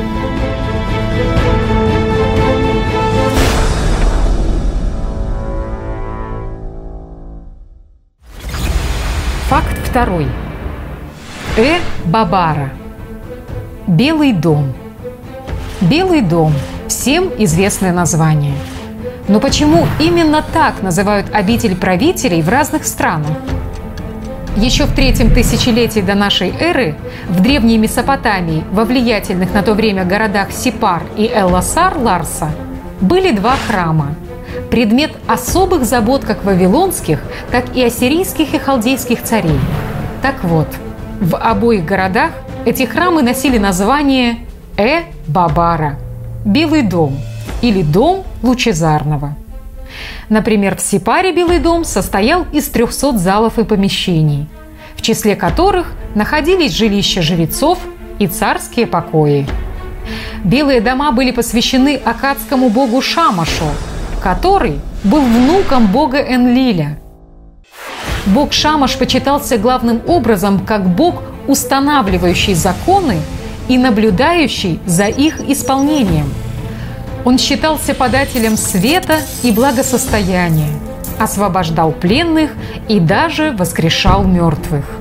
Изображался этот бог в виде старца с длинной бородой, который сидит на троне. Не правда ли? Знакомые для вашего сознания образы. Факт третий. Избранный Элен. Интересно, что сегодня слово «элита» в разных языках народов имеет одинаковый смысл – избранный, и пишется почти одинаково – элит – Wir sind die Elite zu einer neuen Elite. We are some of the global elite. Are elite. Free elite. You're elite. Elite. Controlled by the elites. The elite of the elite in Mario Kart. 딱 맞아. 엘리트는 내 몸에 엘리트 깝게 Elite course, elle a de mannequin. elite. We are elite. Nadia, elite Simone. 엘리트 학생복. elite. Elite pro headsets. Мы это элита элиты. Дайте пять. Ха, Полегче. Термин «элита» во французском языке с XII века, в английском языке с XIV века в значении «отбирать», «выбирать на службу», то есть выбирать слугу, за которым закрепляется подчиненная ему группа. В европейских языках слово «элита» распространяется к концу XIX века. в общий оборот вводится в 30-40-е года 20 века. Сегодня говорят о том, что идеи, послужившие впоследствии базисом для создания теории элиты, а именно отбор в правящие круги, воспитание, образование потенциальных лидеров, развивались в том числе и потомкам Архонта Салона, древнеэллинским философом Платоном. Тем самым Платоном, который и упомянул о древней легенде об Атлантиде. Но на чем зиждилось его мировоззрение и мировоззрение тех, чью волю он воплощал в своих произведениях.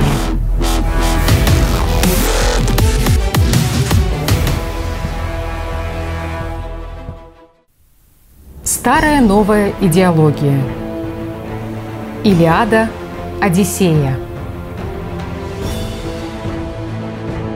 Илиада, Одиссея – древнегреческие эпические поэмы, приписываемые неизвестному поэту по имени Гомер. И поныне эти произведения превозносят для новых поколений в качестве непревзойденных литературных шедевров, памятников мирового значения. Но в чем их суть? Гомеровские эпопеи «Илиада» и «Одиссея» имеют сходство с вавилонской эпопеей Энума Элиш, а также о все видавшем о герое Гильгамеше и другими сказаниями шумеро-вавилонской литературы. Поменены имена главных богов. Но красная нить, запрятанная в эти истории о Троянской войне и скитания главных героев, сводится к одному. Последнее слово в судьбе героев или народов остается за советом богов во главе с главным человекоподобным Богом, которому свойственны все человеческие качества и пороки.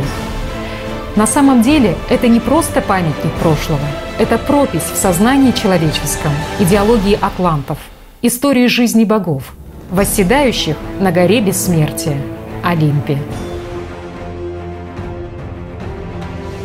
Илиада повествует об участниках событий Троянской войны, ключевой момент, в которой участвовали все боги Олимпа – причем не сами боги участвовали, а собирались на совет и решали во главе с Зевсом, как именно будет развиваться ход событий, кому суждено проиграть, погибнуть, даже если удача была на стороне тех или иных героев или народов. В общем, как игра в шахматы с самим собой. То есть показана игра богов, пока сознание слушателя было погружено в эмоции разборок и распри героев, их конфликтных взаимоотношений. Говоря современным языком, это триллер, который заканчивается трагично для героев. Где главный герой, с которого, по идее, люди должны брать пример, Геракл, кончает жизнь самоубийством. И снова утверждается идея, что бессмертие – это удел богов, но не людей. В «Одиссее» же рассказывается о скитаниях чудом спасшегося после бойни Троянской войны главного героя Одиссея – а его встреча с разными народами, чудовищами, с явлениями невидимого мира, магией. Но красная нить произведения остается та же. Боги собрались на совет и приняли решение о судьбе Одиссея, а затем управляли героем в его странстве как марионеткой. В результате руками героя неугодные уничтожены, послушные вознаграждены, последнее слово за богами.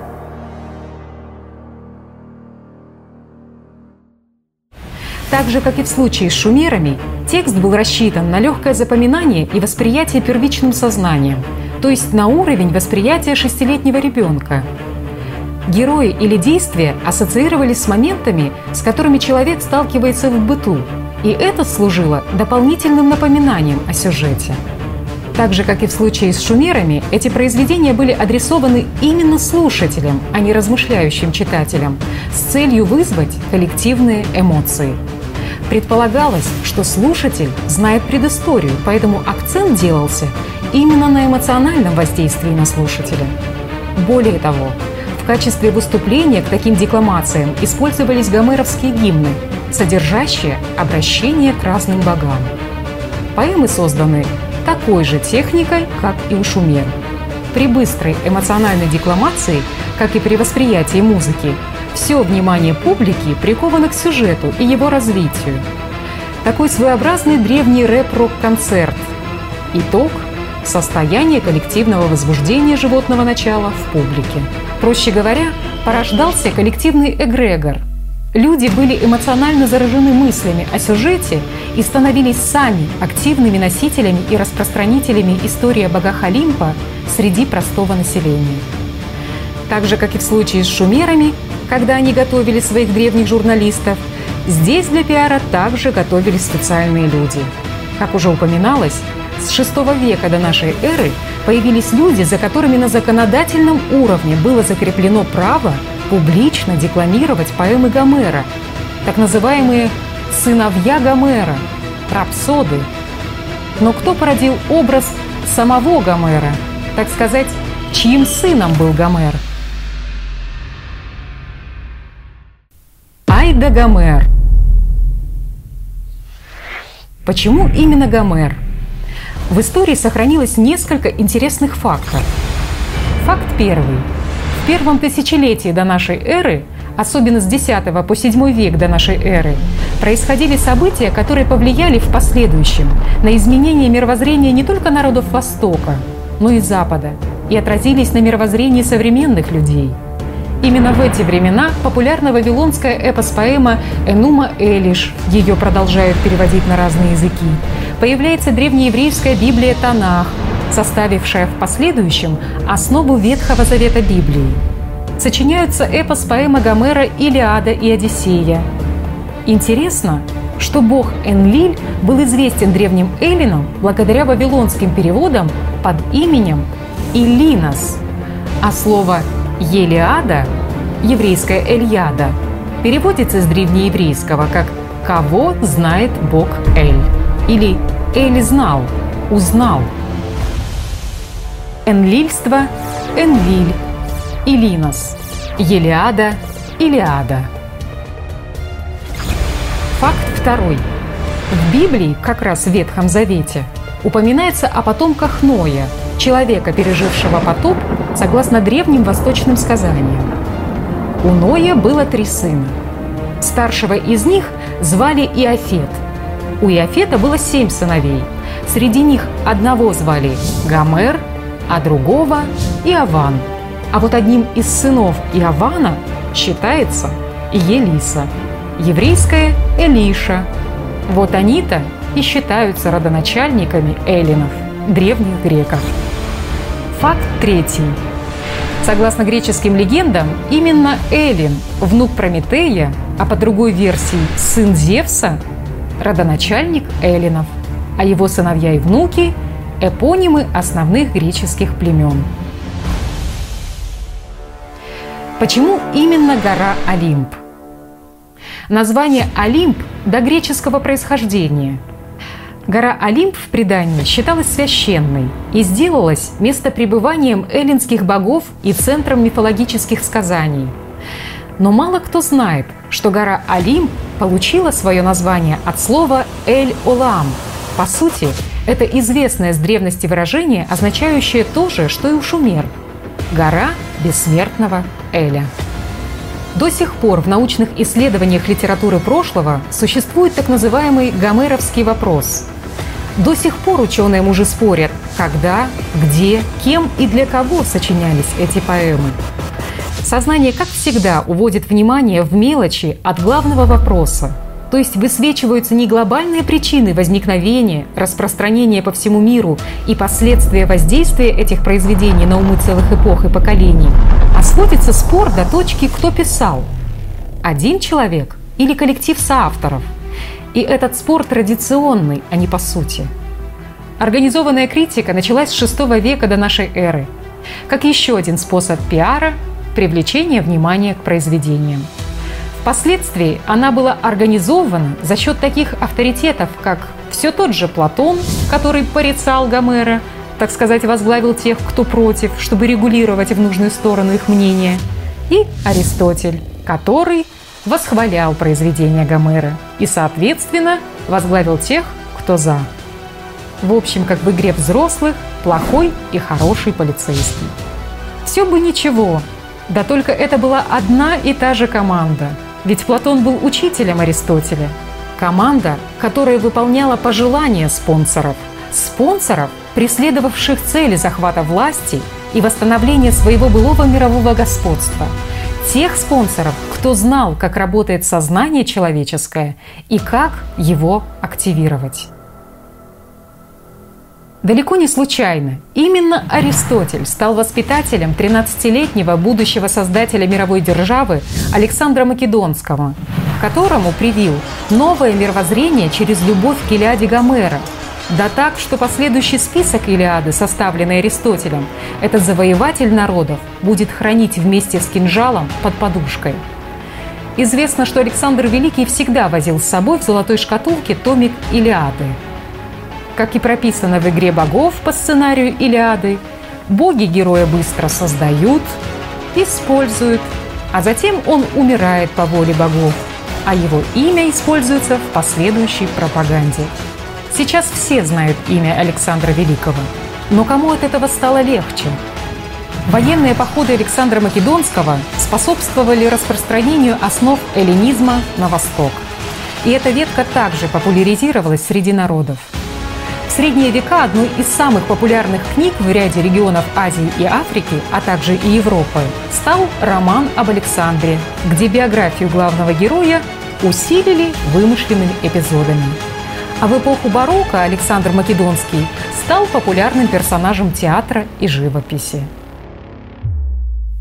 Распространение архонского мировоззрения до сих пор продолжается всеми доступными им способами – но каково оно изнутри?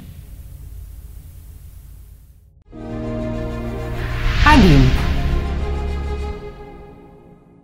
Эллинскую мифологию называют олимпийской мифологией. Но насколько эти древние мифы соответствуют памяти об истории жизни допотопного высокоразвитого техногенного общества с тиранией Вседержителя Эля? Историю цивилизации, известной сегодня как Атлантида, можно понять разве только сейчас – в эпоху резкого скачка развития новых технологий. Олимп – гора бога Эля. Как гласят предания, гора Олимп – символ верховной власти. Это место, где земля сходится с небом и где небо переходит в огненный тончайший эфир. Там нет ни дождя, ни снега, там вечное лето. На Олимпе находятся дворцы Зевса и других богов, построенные и украшенные сыном Зевса – Гефестом. Ворота Олимпа открывают и закрывают горы, когда боги выезжают на золотых колесницах. Энлильство. Все эллинский владыка. Эль. Мировой вседержитель. Зевс. Ди. Выступает вседержителем мирового порядка, а также карающей силой, образцом мирового вседержителя и вершителя мировых судеб. Все царя, все эллинского владыки. Принадлежит третьему поколению богов, которое низвергло второе поколение – титанов. Зевс господствует на горе Олимп, повелевает природой и распоряжается судьбой людей. Из золы испепеленных Зевсом титанов происходят люди. Люди впоследствии являются носителями и титанического, и дионисийского – то есть идущего от Зевса начал. Диктат сознания. Как Эль захватил власть. Как Зевс захватил власть на Олимпе. Стандартный алгоритм работы сознания как части системы животного разума вводится в историю о Зевсе, как и в истории о Вавилонском Мордуке, в виде модели для массового подражания новыми поколениями. Так Зевс не зверг предыдущее поколение богов, отца Кроноса и Титанов, приобрел верховную власть над богами и людьми, боролся за власть со своими ближайшими родственниками, породил детей и сделал их богами, внес новый закон, порядок, нормы морали, науки, искусства. Создал свою элиту богов нового типа – создал исполнителей своей воли, которые передавали его решения правителям и героям в людском обществе. Не правда ли знакомая история о шумерском Энлиле и вавилонском Мордуке? Не правда ли знакомая история становления власти и правления того же Александра Македонского, которому с юношества привили вкус к Илиаде? И не только его. Причем эта модель вводится потомками атлантов изначально с подменами о духовном значении Бога для людей. Вводится так, что людьми понимается, что Верховный Бог такой же, как и люди, с животными страстями, и что якобы никакой иной альтернативы мирного сосуществования общества не бывает. Ведь якобы сам всемогущий Бог поступает точно так же. Почему в головах современных людей вложен образ Бога в виде человека с бородой, сидящего на троне? Кому это выгодно? Система не понимает, что такое истинная духовная жизнь. Поэтому диктатура сознания над личностью порождает соответствующие образы, прописанные в алгоритмах диктата системы над людьми. Человек по имени Эль, провозгласивший себя Богом. Зевс и боги Олимпа имеют человеческий облик. Им свойственны все человеческие страсти, эмоции, развлечения. Они вступают в многочисленные браки, живут праздно и беззаботно. Пируют боги в своих золотых чертогах. Супруга Зевса Гера и златокудрый Аполлон с сестрой своей Артемидой, и золотая Афродита – и могучая дочь Зевса Афина, и много других богов. Дочь Зевса юная Геба и сын царя Трои Ганимед, любимец Зевса, получивший от него бессмертие, подносят им еду, делающую их бессмертными, амброзию и нектар, пищу и напиток богов. На этих пирах решают боги все дела. На них определяют они судьбу мира и людей. Высокие технологии допотопной цивилизации. Бессмертие в теле для избранных Эля. Пролонгирование жизни за видовой предел. У разных народов сохранились легенды о былом времени, в котором есть интересные сведения о достижениях науки в допотопной цивилизации. В области медицины это пролонгирование жизни за видовой предел, то есть значительное долгожительство людей того времени – а также владение медицинскими технологиями омолаживания организма.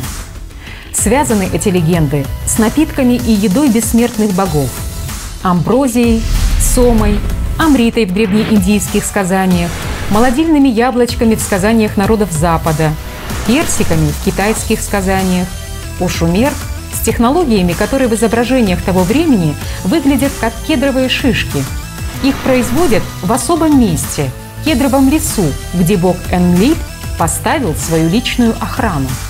Но если суммировать эти упоминания разных народов об одной и той же технологии, делающей людей долгожителями, то можно понять следующее. Существовала лаборатория по изготовлению этого лекарства, пищи богов, которая находилась на отдельном горном острове и тщательно охранялась по приказу верховного правителя богов, владыки воздуха и неба, в мифах она называется по-разному. Сады Гесперид, яблоневый Эмайн в стране вечной юности, волшебные яблоневые острова, инсула Авалонис, гора Муджават и так далее. Находился этот остров на краю мира, у берегов реки Океан. Хранительницами золотых яблок вечной молодости были несколько женщин. Например, в древнегреческой легенде нимфа Гесперид – дочери Титана Атланта. А сам сад охранялся неким объектом, который пытался уничтожить всех, кто приходил с целью похищения этих яблок. А это, как правило, были смертные люди, герои, совершавшие свои подвиги или охотившиеся за секретом бессмертия или долгой жизни. Например, древнегреческий Геракл, шумерский Гильгамеш, древнеиндийский царь птиц Гаруда и другие. У эллинов это охранник места с плодами бессмертия, стоглавый дракон Ладан. У шумер в сказаниях Гильгамеш и гора бессмертного – это Хувава, многоногое и многорукое существо, окруженное поражающими магическими лучами сияния. Дух дерева, на котором произрастают эти чудесные яблоки. В древнегреческих легендах упоминается, что это дерево богиня земли Гея подарила жене Зевса Гере в день ее свадьбы – а сама Гея была хранительницей древней мудрости, древнейшим доолимпийским божеством, благодаря которому произошли первые поколения богов, титаны, другие существа и природные явления – А вот древнеиндийские сказания оставили более подробные технические описания того места, где находился главный секрет бессмертия бога воздуха и неба Индры. В сказаниях, где описывается, как птица-герой похищала Амриту богов, приняв золотой облик, сияющий как сноп солнечных лучей, говорится о том, что она проникла туда, подобно тому, как водяной поток вливается в океан. Близ Амриты было колесо с острыми краями, отточенными, как бритва, которое беспрестанно вращалось. То могучее сооружение, грозное и страшное на вид, сияющее огненными лучами, было искусно построено богами для уничтожения похитителей Сомы. Преодолев колесо, ей пришлось одолеть двух змей, приставленных для охраны Амриты, равных по блеску пылающему огню, ужасных на вид, с языками как молнии, с пастью, полыхающей пламенем, наделенных великою силой, постоянно гневливых и стремительных. Их горящие глаза содержали яд. Они постоянно горели гневом и никогда не мигали. И достаточно было одной из тех змей только посмотреть на кого-нибудь, как тот немедленно превращался в пепел. За эти яблоки вечной молодости шла постоянная борьба и распри между богами, откуда и возникло название «яблоко раздора». В германо-скандинавских мифах о богине вечной юности Идун, которой было позволено собирать эти чудесные яблоки для богов, сохранились интересные детали. Молодильные яблоки, благодаря которым боги сохраняли вечную молодость, имели одно свойство – их действие длилось 40 дней. И если не было дальнейшего употребления этих чудесных яблок, то эта утрата сразу старила богов. Глаза их затуманивались, кожа становилась дряблой, разум ослабевал, и над ними нависала угроза смерти. Почему такое происходило? И дело тут вовсе не в ошибках науки, ведь пролонгировать жизнь за видовой предел можно и без последствий – все дело в тотальном контроле Элем своей элиты. Такой контроль Эль осуществлял каждые 40 дней. Поэтому раз в 40 дней все боги собирались на пир, где угодные Элю получали это лекарство, пролонгирующее жизнь еще на 40 дней. Ну а если кто вздумал не подчиняться Элю и своевольничать, тот просто, где бы он ни находился, очень быстро старел и умирал. Поэтому все беспрекословно подчинялись Элю, чтобы жить. Смертные, бессмертные боги. Но были ли на самом деле эти так называемые боги бессмертны? Нет. Например, в древнегреческих сказаниях говорится «Властвует рок над смертными и богами, даже судьба самого Зевса в руках неумолимых богинь судьбы, Мойр, которые придут жизненную нить человека, определяя сроки его жизни. Оборвется нить и кончится жизнь. Медицинские технологии омоложения. А что досталось во владение элите от эпохи грандиозных открытий науки в области омолаживающей медицины? Всего лишь косметические процедуры – в мифах упоминается, что боги могли управлять красотой и преобразовывать по своему желанию других людей с помощью определенных технических предметов, названных в сказаниях волшебными предметами. Например, у Гомера богиня Афина одним прикосновением своей волшебной палочки сделала Одиссея выше, прекраснее, завела ему кудри. Также Афина преобразила и Пенелопу накануне встречи ее с супругом. Сделала ее выше, белее и вылила на нее мазь амброзии, которой пользовалась сама Афродита. Межконтинентальные перелеты. В мифах народов мира упоминается о полетах богов, царей и их вестников на быстроходных средствах передвижения по воздуху, зачастую похожих на птицу. Так, например, царь Этана верхом на орле подымался к богам, а потом вернулся в свой город для продолжения царствования – У Ириды, которая передавала послания олимпийских богов и исполняла их повеления, были радужные легкие крылья, которые несли ее быстрее мыслей, в мгновение ока доставляя в самые дальние края.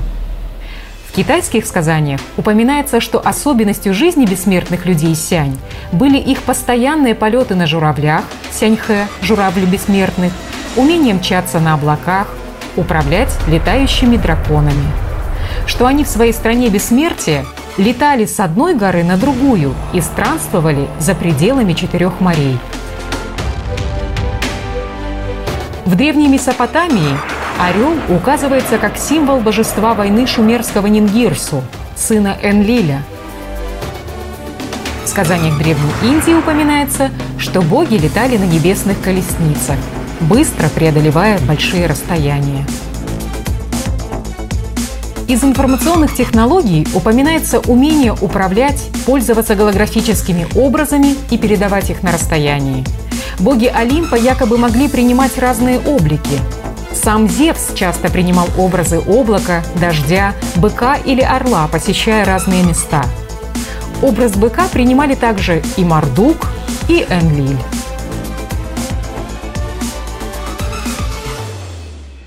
Строительные технологии – Упоминаются также и технологии строительства в легенде о Зете, сыне Зевса, и его братья-близнецы Амфионе. При строительстве стен города Фивы Зет носил и складывал камни, а Амфион лишь одной игрой на лире приводил их в движение и заставлял ложиться в установленное место.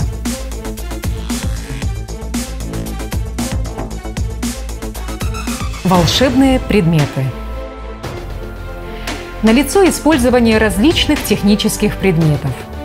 Так, например, Гермес, один из представителей элиты Олимпа, сын Зевса и Майи, одной из дочерей Атланта, являвшийся посредником между людьми и богами, покровителем магии, торговли, глашатаев, имел крылатые сандали, таларии, дававшие ему возможность подниматься в воздух и передвигаться с большой скоростью – также имел волшебный жезл – кадуцей, усыпляющий и пробуждающий людей. Он использовался для того, чтобы передавать волю богов смертным людям. И чаще всего это делалось во сне, когда человек спал. Гермес раздавал героям волшебные предметы, ведал тайны Аида, закрытые и доступные только посвященным.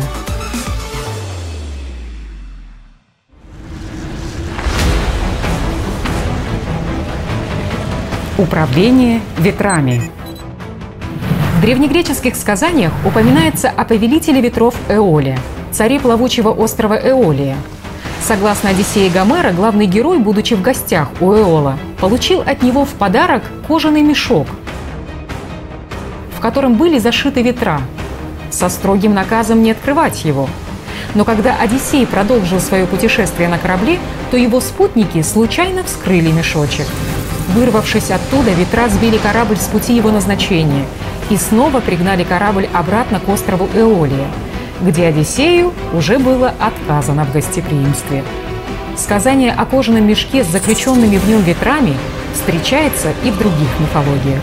Также в сказаниях об Одиссее упоминается и быстроходный корабль с автопилотом. Упоминается, что корабли того же Одиссея были снабжены устройствами связи. На носу корабля был укреплен кусок додонского дуба, благодаря которому корабль сам давал прорицание и открывал аргонавтам волю Зевса. Как Эль раздавал наделы своим взрослым детям – Сохранился целый ряд упоминаний и в сказаниях о богах Олимпа, и в сказаниях о богах Шумеро-Акадского пантеона, и в сказаниях других народов Востока, как Эль раздавал уделы, земли на разных континентах с населяющими их народами, своим детям, которых он объявил богами. От имен этих богов происходили названия городов, племен, местностей, гор, морей, календарных месяцев и прочее. Например, в легендах о богах Олимпа упоминается, что одну из возлюбленных нимф Зевса, которая родила ему Гермеса, звали Майя. От нимфы Майи происходит название месяца – Май. Ей приносились жертвы 1 мая. Любопытно, что до сих пор во многих странах 1 мая официально отмечают как праздник. Хотя название самого праздника и причины этой памятной даты указываются разные. Развлечения детей богов. Как в легендах Шумер, так и в легендах об Олимпе остались упоминания о том, как эти боги, дети Эля, развлекались. В том числе и реализуя свои эгоистичные, злые капризы, начиная от переименований народов, сеяния распри между людьми, споров между собой за территории процветающих городов и наказания людей за любой их выбор в пользу того или иного спорящего бога, заставляя людей молиться на них. И заканчивая их оргиями и убийствами людей, что было обычным развлечением богов. Так, например, в олимпийской мифологии есть легенда о судьбе семьи Необы, дочери Тантала, жены фиванского царя. Необа имела семь сыновей и семь дочерей, красотой подобно богам. Как-то раз она не пошла на молебен и преподношение жертвы богине Олимпа, дочери титанов, Лето, и ее детям-близнецам Аполлону и Артемиде – как это обычно делали женщины этого города, молясь им, как богам. Необа имела неосторожность похвалиться количеством своих детей по сравнению с Лето. Ведь Лето имела только двух, и то незаконнорожденных детей от Зевса – Аполлона и Артемиду, и была преследуема за это женой Зевса, Герой. Лето узнала о том, что сказала про нее жена фиванского царя, разгневалась и пожаловалась своим детям, пребывающим на Олимпе. Аполлон и Артемида незамедлительно помчались и умертвили стрелами всех детей Необы. В одночасье погибла вся семья. Ее муж, узнав о гибели детей, покончил с собой. Необа же от горя обратилась в камень, из которого льется источник, ее слезы. Даже в виде камня Необа не переставала чувствовать свои печали, оплакивая своих детей. Вот так развлекались боги. Интересно, что ныне, первый день лета, отмечается во многих странах как праздник – Международный день защиты детей. Вопрос только в том, в честь чьих детей назван праздник в первый день лета. Сегодня многие люди знают имя Лето, то есть убийцы детей, но не необы, матери, утратившей детей и всю свою семью – Игры богов. Развлечения Зевса. На Олимпе царили зависть, злоба, гнев, месть, постоянные распри и ссоры, выяснение отношений, кто лучше, кто обладает большим влиянием среди элиты богов и кто более могуществен и славен среди смертных людей. Как говорится, рыба гниет с головы. Как же развлекался сам Зевс?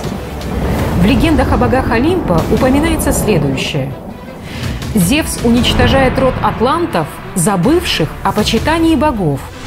Несколько раз Зевс уничтожал человеческий род, пытаясь создать совершенного человека, поскольку его желание было уничтожить жалкий род людей и насадить новый.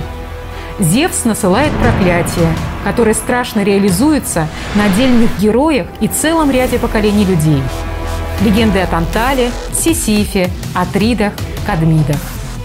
По велению Зевса к скале прикован Прометей, укравший искру Гефестового огня, чтобы помочь людям, обреченным Зевсом на жалкую участь. В честь Зевса устраивались пан-эллинские Олимпийские игры в Олимпии –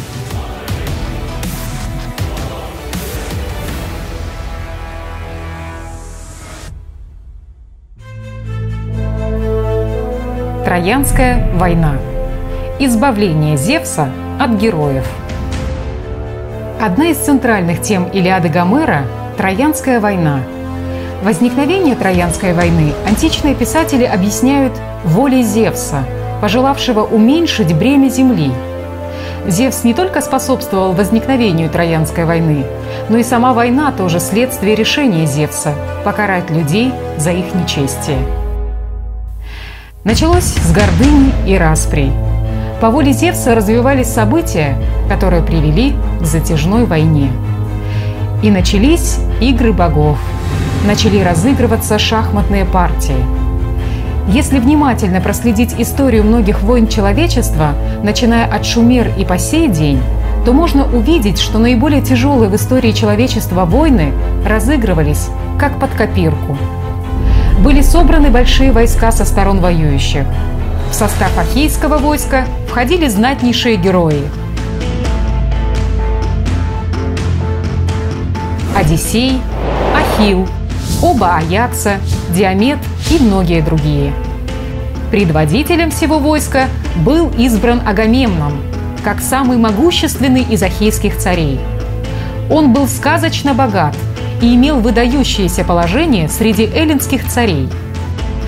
Ахейский флот, собранный в гавани, насчитывал свыше тысячи кораблей. Еще до решающих битв на войска насылается моровая язва. После длительных войн и завоеваний Трои погибает не только население той местности и его защитники, но и уничтожаются победившие герои – в лагере ахейцев сразу же возникают распри. По воле богов во время страшной бури многие корабли гибнут от волн и ветра. Другие разбиваются на прибрежных скалах, обманутые ложным сигналом Навплия.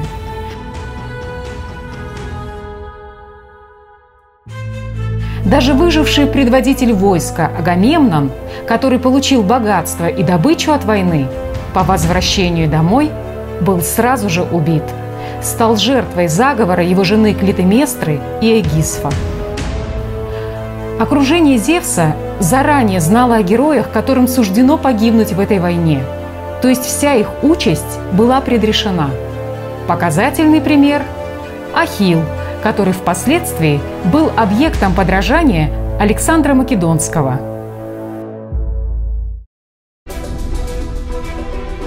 Ахиллесова пята –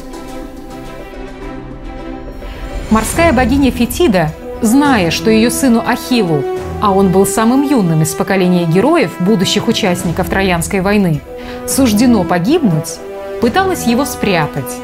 Однако это все равно в результате не спасло героя, считавшегося неуязвимым. Его нашли, вернули на Троянскую войну и убили. Он погиб от двух стрел Париса, направленных рукой Аполлона. Выражение «Ахиллесова пята» для элиты – это был образец, что достаточно поразить героя в уязвимое место, чтобы его убить. А для простых же смертных образ жизни Ахиллеса закладывался как модель поведения для новых поколений смертных героев, где герой должен был знать, что ему суждено прожить короткую жизнь, и он должен был стремиться прожить ее так, чтобы слава о его беспримерной доблести сохранялась на века у потомков.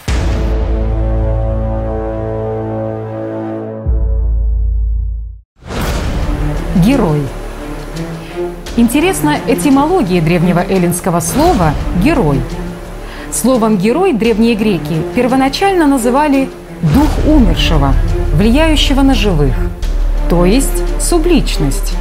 Героями считались души выдающихся предков, вождей.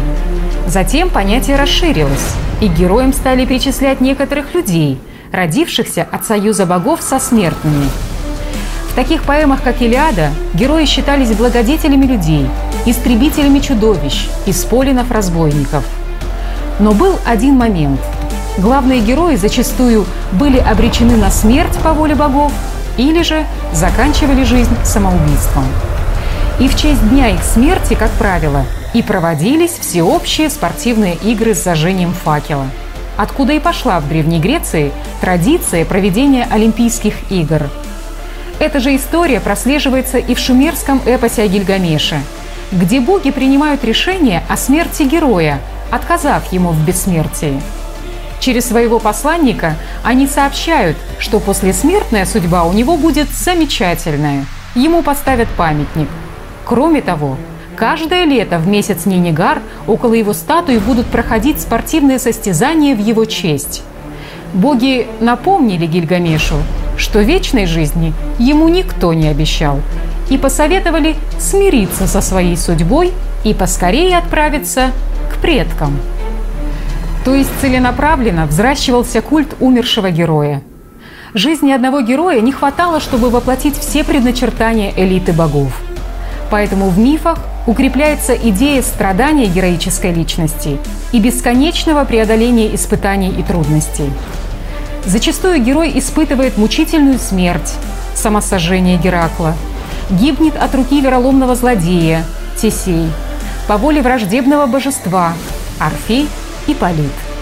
В результате образ Геракла находится на Олимпе, а тень его скитается в Аиде. Вместе с тем подвиги и страдания героя рассматриваются как своего рода испытания, вознаграждение за которые приходит после смерти – Жрецы искали формулу, по которой люди всю жизнь будут жить в ожидании бессмертия, не работая над собой духовно, а тратя жизнь на укрепление власти жрецов и вождей. Откуда и пошли подмены, что с Богом человек якобы может встретиться только после смерти, а не при жизни, соединиться с Ним, духовно работая над собой. То есть ложная надежда, обещание от системы на потом – Прошли тысячелетия, а людскому обществу навязывалась все та же игра, все то же разделение на богов, героев и дикарей, что и у шумер. Разве только эти понятия все больше внедрялись в умы новых поколений как единственная форма существования человека, в чем якобы и заключена его свобода и цель жизни.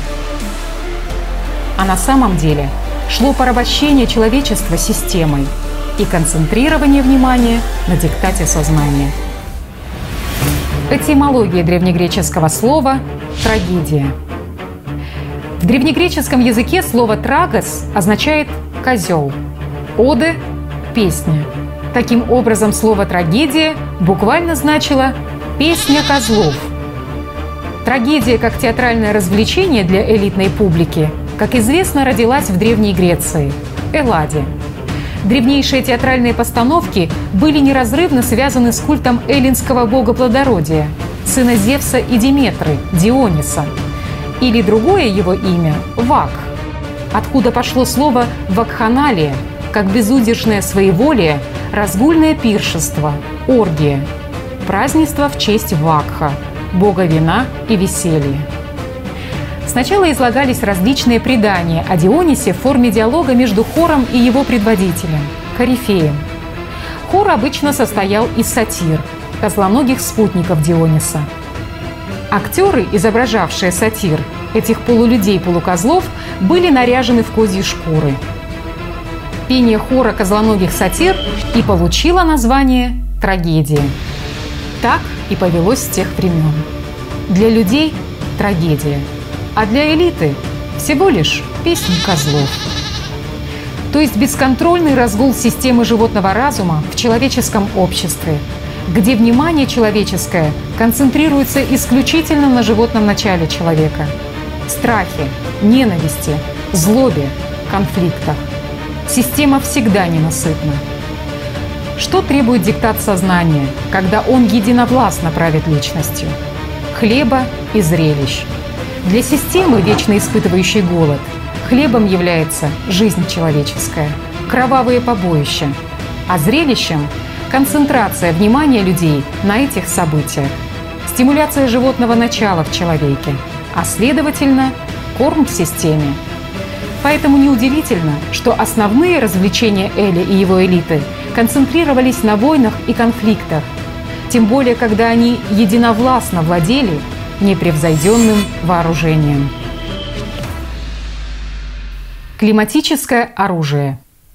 Эгиох – один из эпитетов Зевса, буквально означающий «носящий эгиду», «щитодержец». Эгида – это щит Зевса. Эгида или эгид в переводе с древнегреческого означает «буря», «вихрь». Считалось, что этим щитом Зевс вздымает грозные бури – Современное выражение «под эгидой» означает находиться под покровительством, защитой какого-либо лица или действовать в рамках какого-либо учреждения, организации или предприятия. Например, действовать под эгидой ООН и так далее. Упоминается, что Зевс, господствуя на горе Олимп, повелевает природой и распоряжается судьбой людей. Он производит гром, собирая тучи, вызывает бури одним сотрясением своей эгиды. Он насылатель ветров, дождей и ливней. Зевс не сразу обладает этим оружием. В начале своего становления и борьбы за власть его братья и сестры вынуждены были отдать во владение Зевсу гром и молнии. Считалось, что эгидой, наводящим ужас щитом, Зевс вздымает грозные бури. Бросая правой рукой молнии, Зевс левой рукой потрясает эгиду, увешанную ста кистями. В середине эгиды находилась голова горгоны Медузы. Потрясая эгидой, Зевс производил громовые раскаты, пугающие богов и смертных. Эгида принадлежала не только Зевсу. Ее могли носить Афина и в исключительных случаях Аполлон.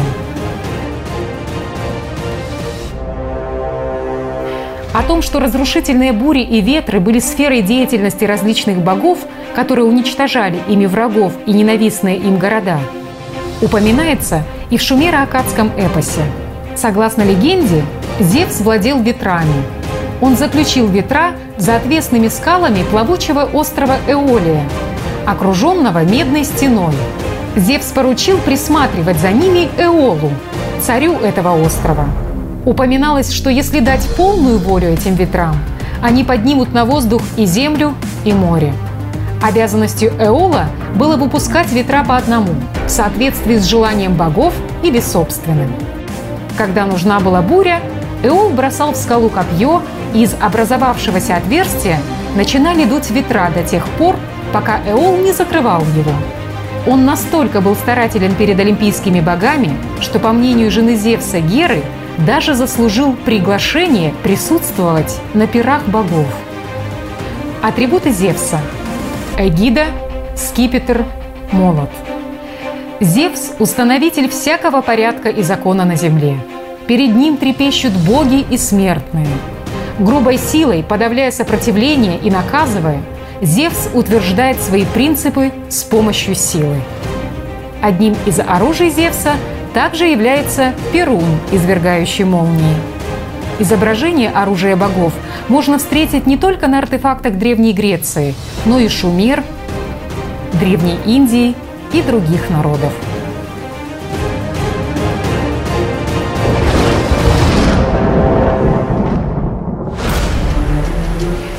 Древнегреческие предания гласят, что Зевсу для борьбы с титанами киклопы выковали гром, молнию и перун. Зевс в сражениях пускает в ход перуны, гром и молнии так, что дрожит сам Аид, а земля великанша горестно стонет. Когда олимпийцы и титаны швыряют друг в друга скалы и горы, жар от зевсовых молний опаляет мир. Поднимается вихрь пламени, кипит земля, океан и море. Жар охватывает землю и хаос. Солнце закрыто тучей от камней и скал, которые мечут враги. Ревет море, земля дрожит от топота великанов, а их дикие крики доносятся до звездного неба. Не правда ли знакомое вам описание последствий взрывов ядерных бомб?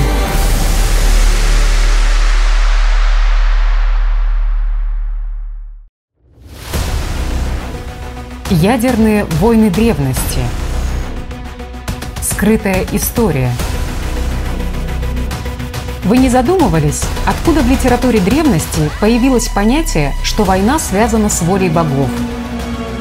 Откуда в человеческом обществе возник ритуал, что перед тем, как идти в военный поход, племя или народ должны принести жертву одному из своих божественных покровителей с просьбой защитить и даровать им победу? Почему бытовала уверенность, что это божество-покровитель примет личное участие в сражениях, поддержав их оружием богов? И, наконец, откуда народам, которые знали лишь копья, лук и стрелы, было ведомо о древних событиях, характеризующих ведением ядерных и термоядерных войн. Сегодня накопилось много неудобных фактов, перечащих официальной версии всемирной истории, указывающих на то, что мир уже ввергался в пучину мировой ядерной войны, и это закончилось глобальной катастрофой, весьма плачевно для всего тогдашнего человечества. Ядерные войны уже были в далеком прошлом и оставили много геологических свидетельств о масштабных военных конфликтах древности. Это наличие множества кратеров, повышенное содержание радиоактивных изотопов, наличие радиоактивных зон, наличие огромных полей рассеяния тектитов на разных континентах, часть которых имеет период возникновения 12 тысяч лет назад, а также ряд отличий от тектитов природного происхождения. Тектиты – это кусочки природного стекла, оплавленные при резком, значительном повышении температуры и быстром их охлаждении. Сегодня подобную картину можно наблюдать на испытательных ядерных полигонах. Известно, что тектитовые поля появились и в японских городах Хиросиме и Нагасаки после взрыва ядерных бомб в 1945 году. Подобные древние эпицентры, последствия атомных взрывов разрушительной мощности, находят в разных местах земного шара, что свидетельствует о крупномасштабном военном конфликте с применением не только ядерного, но и неизвестного на сегодняшний день вида оружия. О Великой войне богов с применением всеразрушающего оружия свидетельствует и предания разных народов. Один из таких ярких примеров – древнеиндийский эпос Махабхарата, котором описана война и ее последствия после применения необычного всеуничтожающего оружия. Интересные факты. Факт первый – Интересно, что первая редакция поэмы эпоса Махабхарата, повествующая о большой войне и распрях, была осуществлена в том же VII веке до нашей эры, богатом на события сторонников Эля. Причем история повторяется, так же, как и в истории с таинственным Гомером, обработка текста приписывается одному автору – легендарному таинственному мудрецу – который редактирует знаменитый древнеиндийский эпос Махабхарата, а также Веды, Пураны и другие индийские философские тексты. Его именуют «мудрец Вьяса», имя которого с санскрита означает дробность, разделение, рассеивание, разбрасывание. Также его называют Шашвата, то есть бессмертный, вечный. Факт второй – поэме эпосе Махабхарата по плану богов руками одних людей должны быть истреблены другие, причем их родственники. Одним из главных отрицательных героев является Карна, образ которого по накалу трагизма сближается с образом героя Ахила из поэмы эпоса Гомера «Илиады». Так же, как и Ахил, Карна погибает. Причем описанию гибели Карны сказание уделяет больше места, чем чьей-либо другой, включая божественного Кришну. Факт третий. В Махабхарате указывается, что эти события, война с применением оружия богов и последующие катаклизмы, произошли на стыке эпох два пара-юга, где люди имели возможность жить по тысяче лет, и эпохи Кали-юга. Мегалиты – так была ли в древности цивилизация с высокими технологиями, которые по своему совершенству превышают открытия современной науки? Безусловно. Подробнее о науке древности можно узнать в докладе «Исконная физика АЛЛАТРА». На сегодняшний день есть достаточно много артефактов, начиная от остатков древних знаний и заканчивая мегалитическими сооружениями, идеально сохранившимися в течение тысячелетий.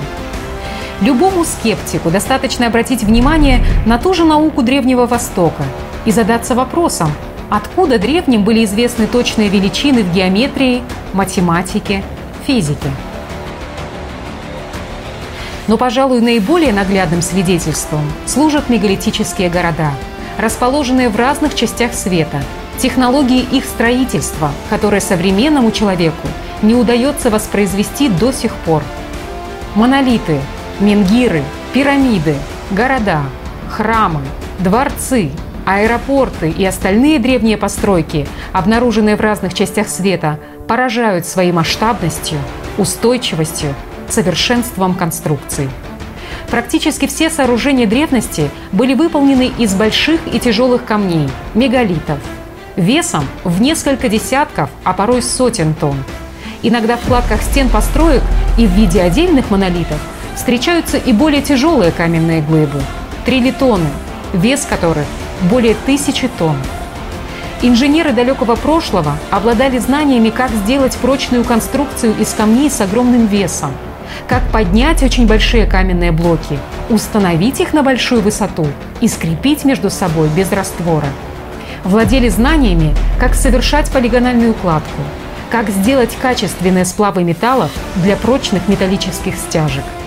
И сегодня можно видеть, что срезы на камнях сделаны механизмами с ювелирной точностью, что давало эффект плотного прилегания камней, в щели между которыми невозможно вставить даже лезвие бритвы.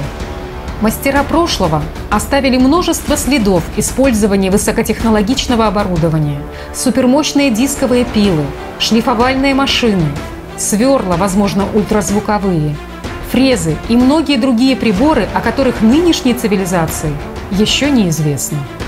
Оставленные следы впечатляют своей ровностью, ультратонкостью и точностью, большими размерами и высоким качеством самих приборов – которым под силу с легкостью разделаться с каменными изделиями очень качественных и твердых пород.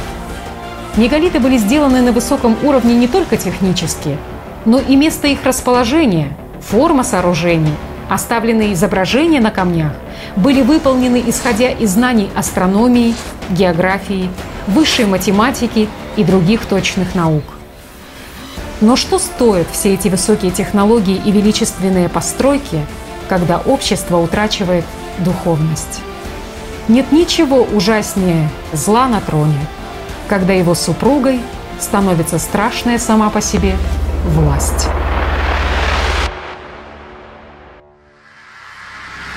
Под эгидой Эля.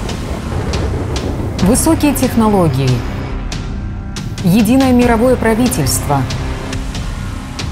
Бессмертие. Клонирование – игры богов, климатическое оружие, ядерные войны, уничтожение Атлантиды. На сегодняшний день мировая общественность остается в плену элицентризма. И этим пропитано все, начиная от программ системы образования новых поколений, принятых в цивилизованных странах, которые навязывают изучение истории и литературы в определенных рамках – и заканчивая внедрением имен из литературного наследия слуг Эля в качестве названий различных сообществ, глобальных проектов, фирм, предприятий, предметов быта и так далее –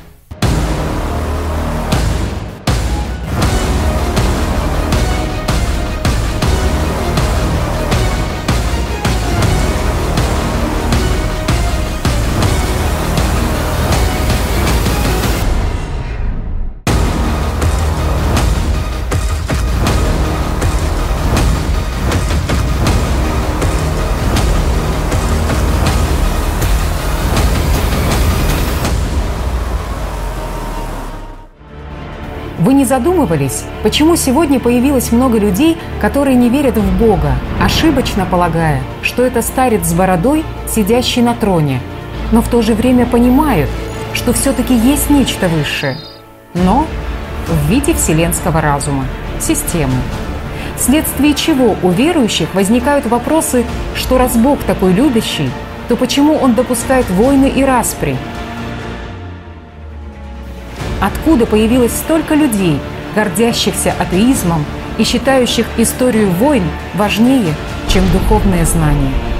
Откуда пошло, что мировая экономика гораздо важнее свобод человеческих, что материальные ценности превалируют над жизнью человеческой? Люди не замечают, кто давно уже царит в их головах. Они пользуются словами, не понимая их истинного значения – даже личные имена многих людей – это не исконные имена тех народов, которым они принадлежат, а это имена, которые имеют древнегреческую или древнееврейскую этимологию происхождения. Вопрос, почему именно так, а не иначе?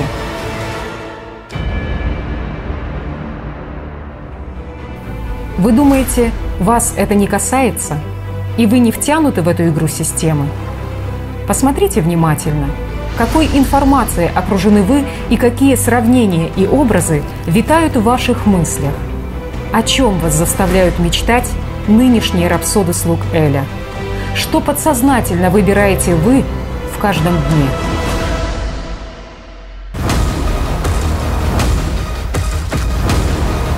Сегодня слово «элита» внедрено в умы потребителей как нечто качественно высшее, к чему якобы должен стремиться человек, что может достичь в этом мире своей изворотливостью, предприимчивостью, максимальным приложением силы внимания.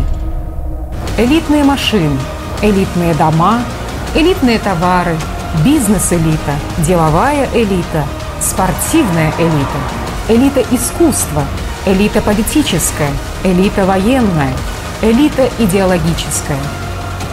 Но что такое элита в исконном понимании этого слова? Элита – это слуги раба дьявола. Эля. Но какова цена такой избранности? Кого она порождает в потребительском обществе?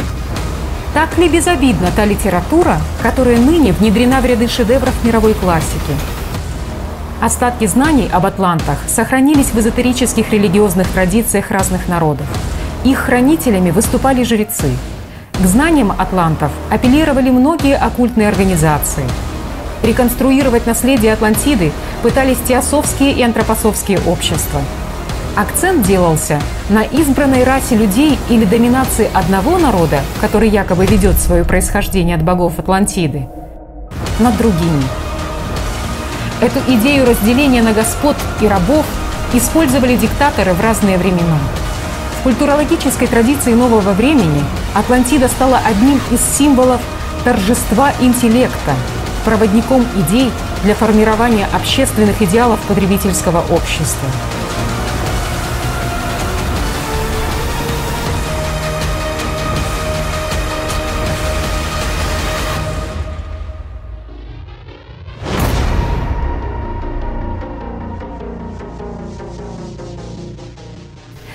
Александр Македонский, который был убежден в идее утверждения единовластия, то есть единого господства над миром, далеко не единственный пример влияния на выбор людей под воздействием подобной литературы в интерпретации слуг Эля. Другой показательный пример – рейхсфюрер СС Генрих Гиммлер, который в свое время также был твердо убежден не просто в существовании Атлантиды и дальнейшем расселении атлантов, но и в том, что потомки атлантов в лучшей форме сохранились только в Германии. В 1945 году в его библиотеке союзники обнаружили порядком зачитанные книги о цивилизации атлантов, в числе которых была и ледовая космогония Фербергера о сверхрасе людей, расе господ, которая приобщила к цивилизации греков, египтян и других. Кому это выгодно и зачем? Вы думаете, случайно в культурологической традиции нового времени Атлантида – символ торжества интеллекта? Сколько фильмов ей посвящено, литературы, статей? Сколько внимания и трудов потрачено и привлечено к ее поиску? Но зачем все это? Вы не задумывались, почему в вашем сознании, помимо вашего желания, активно формируют заведомо положительный образ Атлантиды – Атлантиду продолжают искать до сих пор. Но интересно, куда направляют внимание новых поколений? В поиск ответов на вопрос, где она находится и что с ней случилось. Но не более того. Что слышал мимоходом современный человек об Атлантиде? Что с Атлантидой случилась трагедия. Что там жили высокодуховные и высокообразованные люди. Раса господ. Каков ожидаемый результат – Программа, заложенная Элем, стремление к мировому господству. Вполне очевиден глобальный интерес определенных лиц, планирующих на столетия вперед. Установление нового мирового порядка в человеческом обществе и возвращение на трон Эля. Но существует древнее выражение «Всякая власть возбуждает пороки, абсолютная власть порождает дракона». Информация разрознена.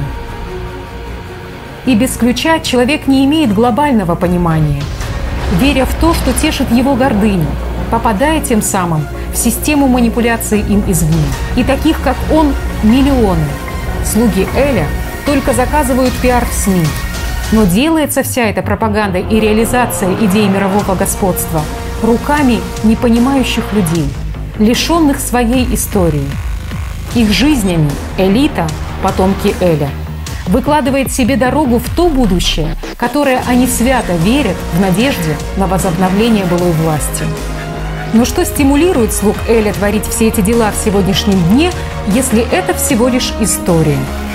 Ответ прост. Обещание системы о девятом дне.